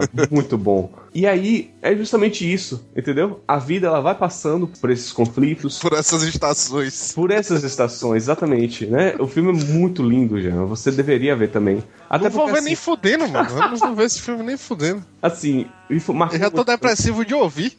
Não preciso assistir essa Já, assim, ele. A categoria dele deveria ser drama, é, drama romântico. Pablo, entendeu? Pablo em filme. É um drama romântico em que ele. Pablo cinematográfico. Ó, se liga, esse filme, ele é, é um filme praticamente indie, né? É uma produção indie. Em que ele custou 7 milhões de dólares, mais ou menos. E assim, o que acontece? Ele é um filme de 2009 que ele ganhou, justamente, ele ganhou esse espaço, ele ganhou essa, essa simpatia pelo público, justamente porque ele é muito real. Ele, é- ele fala muito dessa relação. E assim, quando. É engraçado, quando eu vi o filme pela primeira vez, não lembro exatamente quando foi que eu vi. Acho que foi, quando, foi em 2010, 2011. E aí, a gente ainda tava fazendo design nessa época. Eu tava namorando, assisti esse filme, achei assim, a Summer. É uma coisa que muitas pessoas que assistem o filme a falam, né? Ah, eu acho a Summer muito filho da puta. Porque, pô, o cara tá lá, tá gostando muito dela, não sei o quê. E tipo, ela não tá nem aí, não sei o quê. E eu fui amadurecendo, né? Fui crescendo. E até mesmo quando eu comecei a estudar psicologia, eu fui percebendo isso. Quando fui me, me integrando, fui lendo um pouco mais sobre feminismo também, conhecendo as, as, as linhas teóricas, eu percebi, a gente, é, você não é obrigado a gostar de alguém. Simplesmente porque essa pessoa é, é, é legal com você. É, por exemplo, é o princípio da, da friend zone, né? Que o pessoal fica, ah, tem friend zone, friend zone. Não é friend zone porra nenhuma. Você ser gentil com o outro é o mínimo que você pode fazer. Agora, você esperar esperar alguma coisa de volta, especialmente sexo e se tratando de mulheres, aí você tá sendo machista. Eu acho que se todo mundo transasse, todo mundo saía ganhando. É, né? É. Faça as contas comigo aí. Hum. Era melhor dizer assim logo, né? Não. Esse povo que gosta do não, pra quê? Todo mundo transa, todo mundo sai feliz, pronto. É, né? Fica aí. É. É, você, você tem um. Acho que não é desnecessário. Tá bom, fica aí. O que acontece é. E assim, nesse namoro que eu, que eu, em que eu tava, quando assisti o primeiro filme, eu sentia isso. Essa. Eu tava tranquilo. E aí, quando o, o, o namoro terminou, realmente, velho, a sensação de ter o. O coração partido, né? O heartbreak em inglês. Coração quebrado em espanhol. Kokoro! Soul Norbreak em japonês, eles eles trazem justamente isso. Essa tristeza. Então, assim, por muito tempo eu fiquei sentindo assim, porra, velho, eu nunca vou conseguir me relacionar alguém de- com alguém de novo, né? Eu nunca vou amar alguém novamente. Essa impossibilidade que a gente sente enquanto a gente vai vivendo a vida. De que a gente viveu tão, é, de uma forma tão intensa o amor passado que esse- os, os próximos realmente não vão ser iguais. Você não vai sentir a mesma coisa. E, velho, graças a Deus que, que não é igual. Porque. Não sei, pra mim tá sendo uma consulta isso aqui. né? Que bom que não, que não é igual, porque a vida é cíclica, cara. A vida tem que. é, nada é igual, nada é a mesma coisa o tempo inteiro. E o filme ele traz essa visão e é muito, ela foi muito importante pra mim, pra eu começar a perceber essas coisas também. E que também você se deixar começar a, a ter abertura também pra começar a amar outra pessoa. Então, por exemplo, é, por muito tempo, muito tempo mesmo, né, eu fiquei assim, eu não conseguia me, me relacionar, não conseguia ficar com ninguém. Eu fiquei com muita gente por muito tempo, mas ao mesmo, ao mesmo tempo eu não conseguia é, ter aquela coisa de que, poxa, é, não, vou começar a namorar com essa pessoa. Eu tive, eu já, já cheguei, eu cheguei até uma ou duas vezes, mas realmente não foi aquela coisa de, poxa, é, preciso, essa pessoa aqui é, é essencial, é essa pessoa mesmo que eu quero. Mas não, o que acontece? Eu fui vivendo, fui vivendo e não cons consegui encontrar, não consegui me relacionar profundamente com ninguém. E aí, agora, recentemente, é que eu acho que eu encontrei, que eu encontrei meu outono. Oh, Entendeu? que bonitinho. Porque é isso, né? Esse processo que, se você que tá ouvindo aí o podcast, tá com o coração quebrado, você não tá conseguindo namorar com ninguém, entendeu? Ah, você olha pro, ao seu redor, você acha que não tá encontrando com exatamente a pessoa correta, não sei o que. Rapaz, relaxe, trabalhe isso, né? Veja o que você realmente precisa. Porque aquela coisa, aquele amor que você sentiu naquela primeira relação, aquela relação que mudou sua vida, você não vai sentir nunca mais. É provável que você não sinta nunca mais. Ou você pode até sentir, mas de uma forma diferente, numa intensidade diferente, num carinho diferente. Mas não vai ser a mesma coisa. Aquela pérola filosófica do rio, né? Que você mergulha nele uma vez, o rio que você mergulhou uma vez não é o mesmo que você vai mergulhar mais. Aquele rio já passou. E isso é muito importante pra, pra gente crescer, pra amadurecer. E aí eu, eu conselho que eu fico. O filme marcou muito com isso. Eu, eu, eu reassisti ele tem uns dois meses mais ou menos antes de, antes de namorar. E é isso mesmo, cara. Né? A gente percebe algumas coisas que eu olho pra trás hoje. É, é diferente. Quando a gente tá vivendo a situação, é diferente quando a gente tá, tá, tá fora dela. A gente olha pra trás, a gente percebe tudo aquilo e quanto que aquilo foi importante pro nosso desenvolvimento. né? Mas que ao mesmo tempo é importante pra, é import- muito importante pra gente crescer. Por isso que 500 Dias com ela me marca tanto. Por isso que eu gosto tanto desse filme. Filme maravilhoso. Eu diria até proparoxítono e do amor. Rapaz, eu não sei o que falar, velho. Eu não sei se eu fico depressivo ou se eu fico feliz por ter tido uma consulta de graça. Porque realmente é exatamente o que eu penso, assim. Toda a sua filosofia final aí, achar que eu realmente eu não. de não envolver com mais ninguém, você não consegue, essas coisas, eu concordo com isso. Eu concordo eu passo por isso, eu não sei. E realmente, velho, a impressão que você tem é que, porra, a gente vai se divertindo aí, mas não vai ter nada que vai marcar como, como foi, sacou? Exatamente. Então eu meio que. Sei lá, velho. Eu não assisti esse filme nem fudendo. nem fudendo. Eu não tenho o menor interesse em assistir esse filme. Ô, cara, diga isso não. É um filme bonitinho. Deixa você voltar a namorar tá? um dia que você. É, talvez. talvez, né? talvez, né? talvez no dia que tiver alguém na cama aqui do lado a gente assiste, né, velho? Mas, mas assistir não dá não, velho. Pois é. Mas é isso. É isso que a gente procura. Não, ne- nesse, nesse, nesse tempo que eu fiquei solteiro, eu, eu cheguei a me apaixonar, né? Mas aí eu cheguei a me apaixonar, já gostei. Cheguei a gostar de uma pessoa que era bem parecida com a Summer, do tipo de que, pô, cara, eu não tô. Eu não tô gostando de você tanto assim quanto você tá gostando de mim. Mas aí eu, nessa. Por ser moleque, moleque piranha, eu pensei, não, com o tempo a gente vê, com o tempo a gente vê. E no final, não, não, não, não, se, não viu. Não veio. E isso faz parte também. Às vezes a gente gosta de uma pessoa e também é, é recíproco, entendeu? Pode acontecer de que você encontra pessoas que realmente só querem aquele momento ou não querem alguma coisa séria e você ainda não tá pronto pra isso. Por muitas vezes eu senti que eu não tava pronto ainda, que seria muito arriscado. E minha namorada agora, a gente a gente começou a gostar um do outro na mesma época, que foi em agosto do ano passado. A gente ficou conversando tudo mais, e ela, pô, velho, eu comecei a gostar de você naquela época. Eu disse, pô, velho, eu também. Aí eu virei assim pra ela, pô, ainda bem que eu não lhe queixei naquela época, não ia dar certo. Ela disse a mesma coisa, porque assim, tanto eu quanto ela, a gente não tava pronto pra uma relação. Precisava daquele tempo de maturação pra de, de ir cada um vivendo sua vida, de arrumando suas coisas, de fazendo seus planos, pra depois tentar é, juntar e ver quanto tá certo. Quando as pessoas estão maduras nos seus pensamentos, fica mais fácil de trabalhar. É, maluco. Parece ser um filme muito bom pra pessoas que não estão passando por nada disso. Não, foi muito bom pra mim também quando tava solteiro. Porque deu pra ver. Assim, é bom pra, quando você tá solteiro, porque assim, você percebe que você se encontra naqueles dias de solidão do Tom, mas ao mesmo tempo você percebe que, como tem no final do filme, que tem uma é, ainda tem um novo, novo início, né? As coisas têm um novo começo. As coisas fecham e começam novamente. Tem isso, tem isso. Como era o nome do filme mesmo? Pra lembrar a galera aí que tá 500 chegando no dias final. com ela. 500 dias com ela. Se você gosta de Pablo, provavelmente você vai gostar desse filme também. E fica aí a indicação de Nilão. Quando tiver os 600 dias com ela, né? Podia ter a trilha sonora de Pablo. Eu acho vários. É a versão brasileira, quem sabe, né? Poxa, vamos trabalhar nisso? Trabalhar nisso. Quase um Cinderela baiana está para nascer. Exatamente.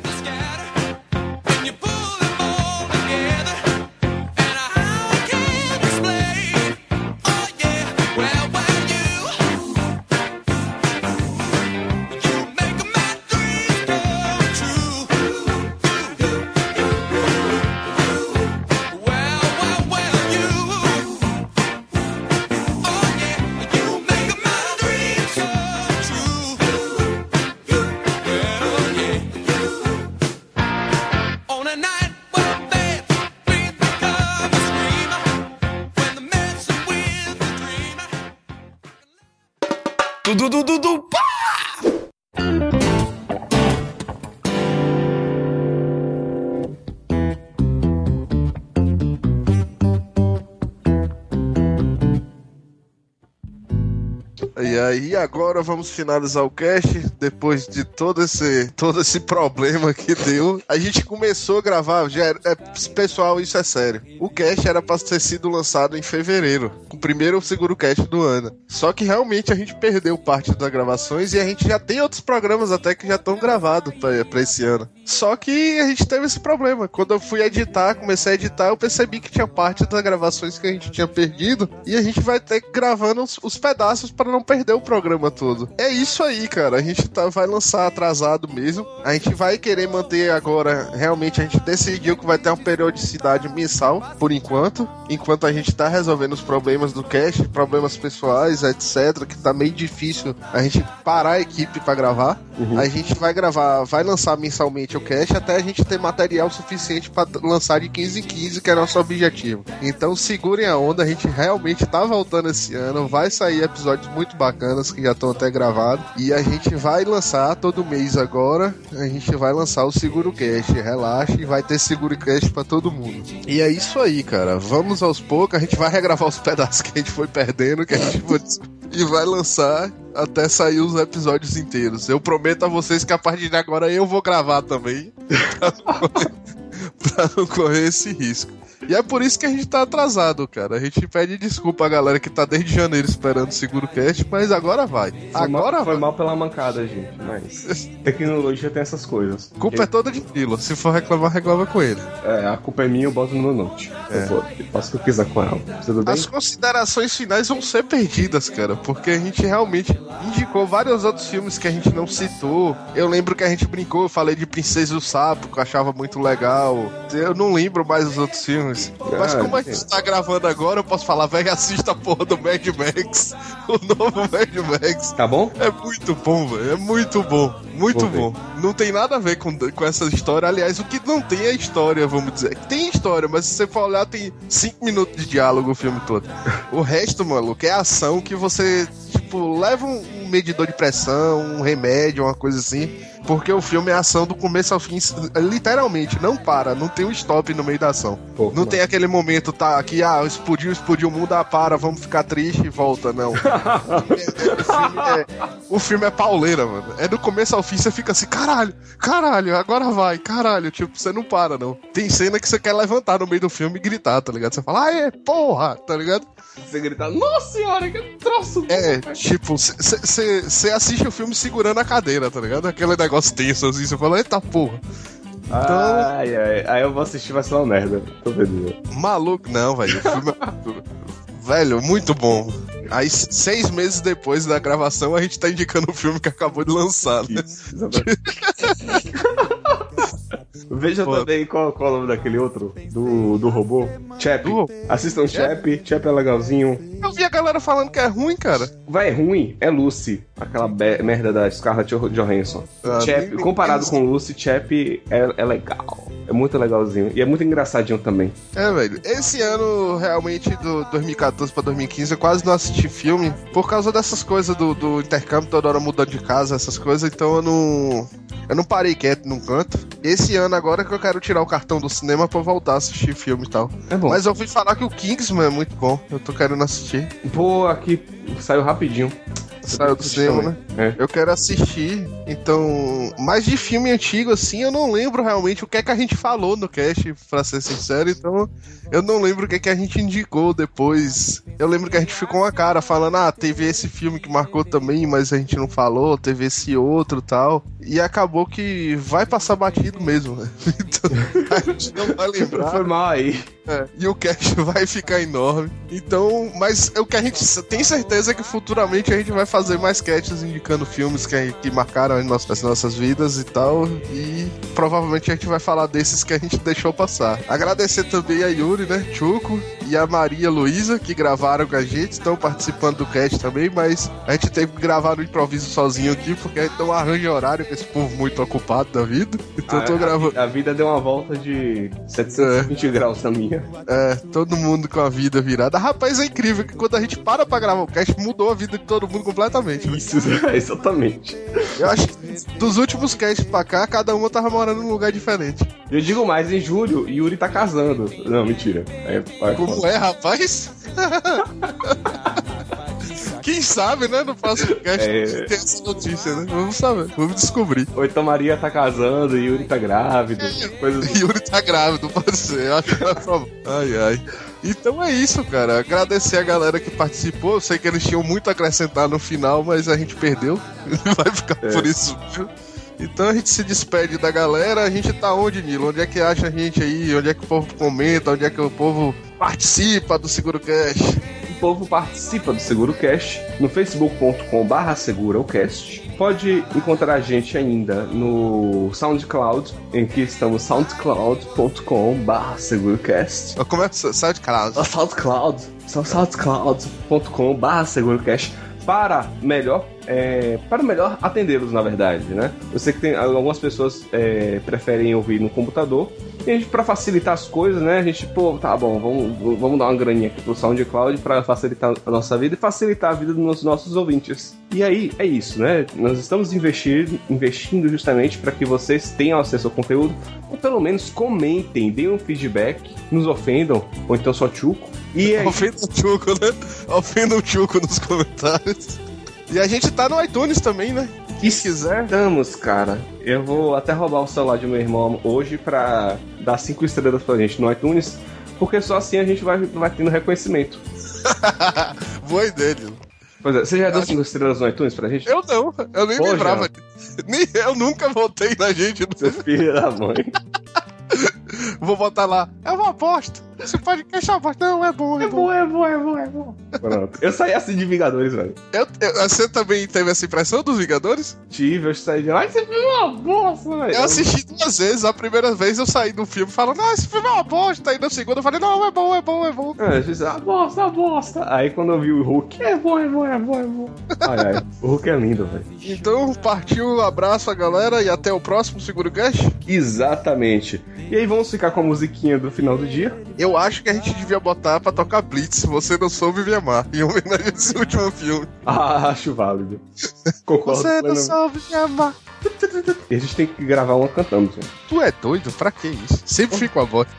Um dia a gente faz ao Jean, vivo. Jean, abre aí o Blitz. Não, abre a letra. Não, nem fudendo. Agora. Dá tchau, galera. Não, não. Tchau, galera. Tchau, Não. tchau. Ó, ó o fade subindo aí, ó a música subindo. Não. Tchau, Você fica tchau, tchau. Até o próximo. Até o próximo. Você fica torcendo e querendo que ela estivesse. Aí finalmente você encontra o broto. Que felicidade. Que felicidade. Que felicidade. Você convida ela pra sentar. Muito obrigada. Garçom, uma cerveja. Só tem choro. Desce dois. Desce mais. Amor, presta uma porção de batata frita. Ok, você venceu. Batata frita. Aí, bababá, bababá, bababá. Você diz pra ela. Tá tudo muito bom. Tá tudo muito bem. Mas realmente mas realmente, eu preferia que você estivesse.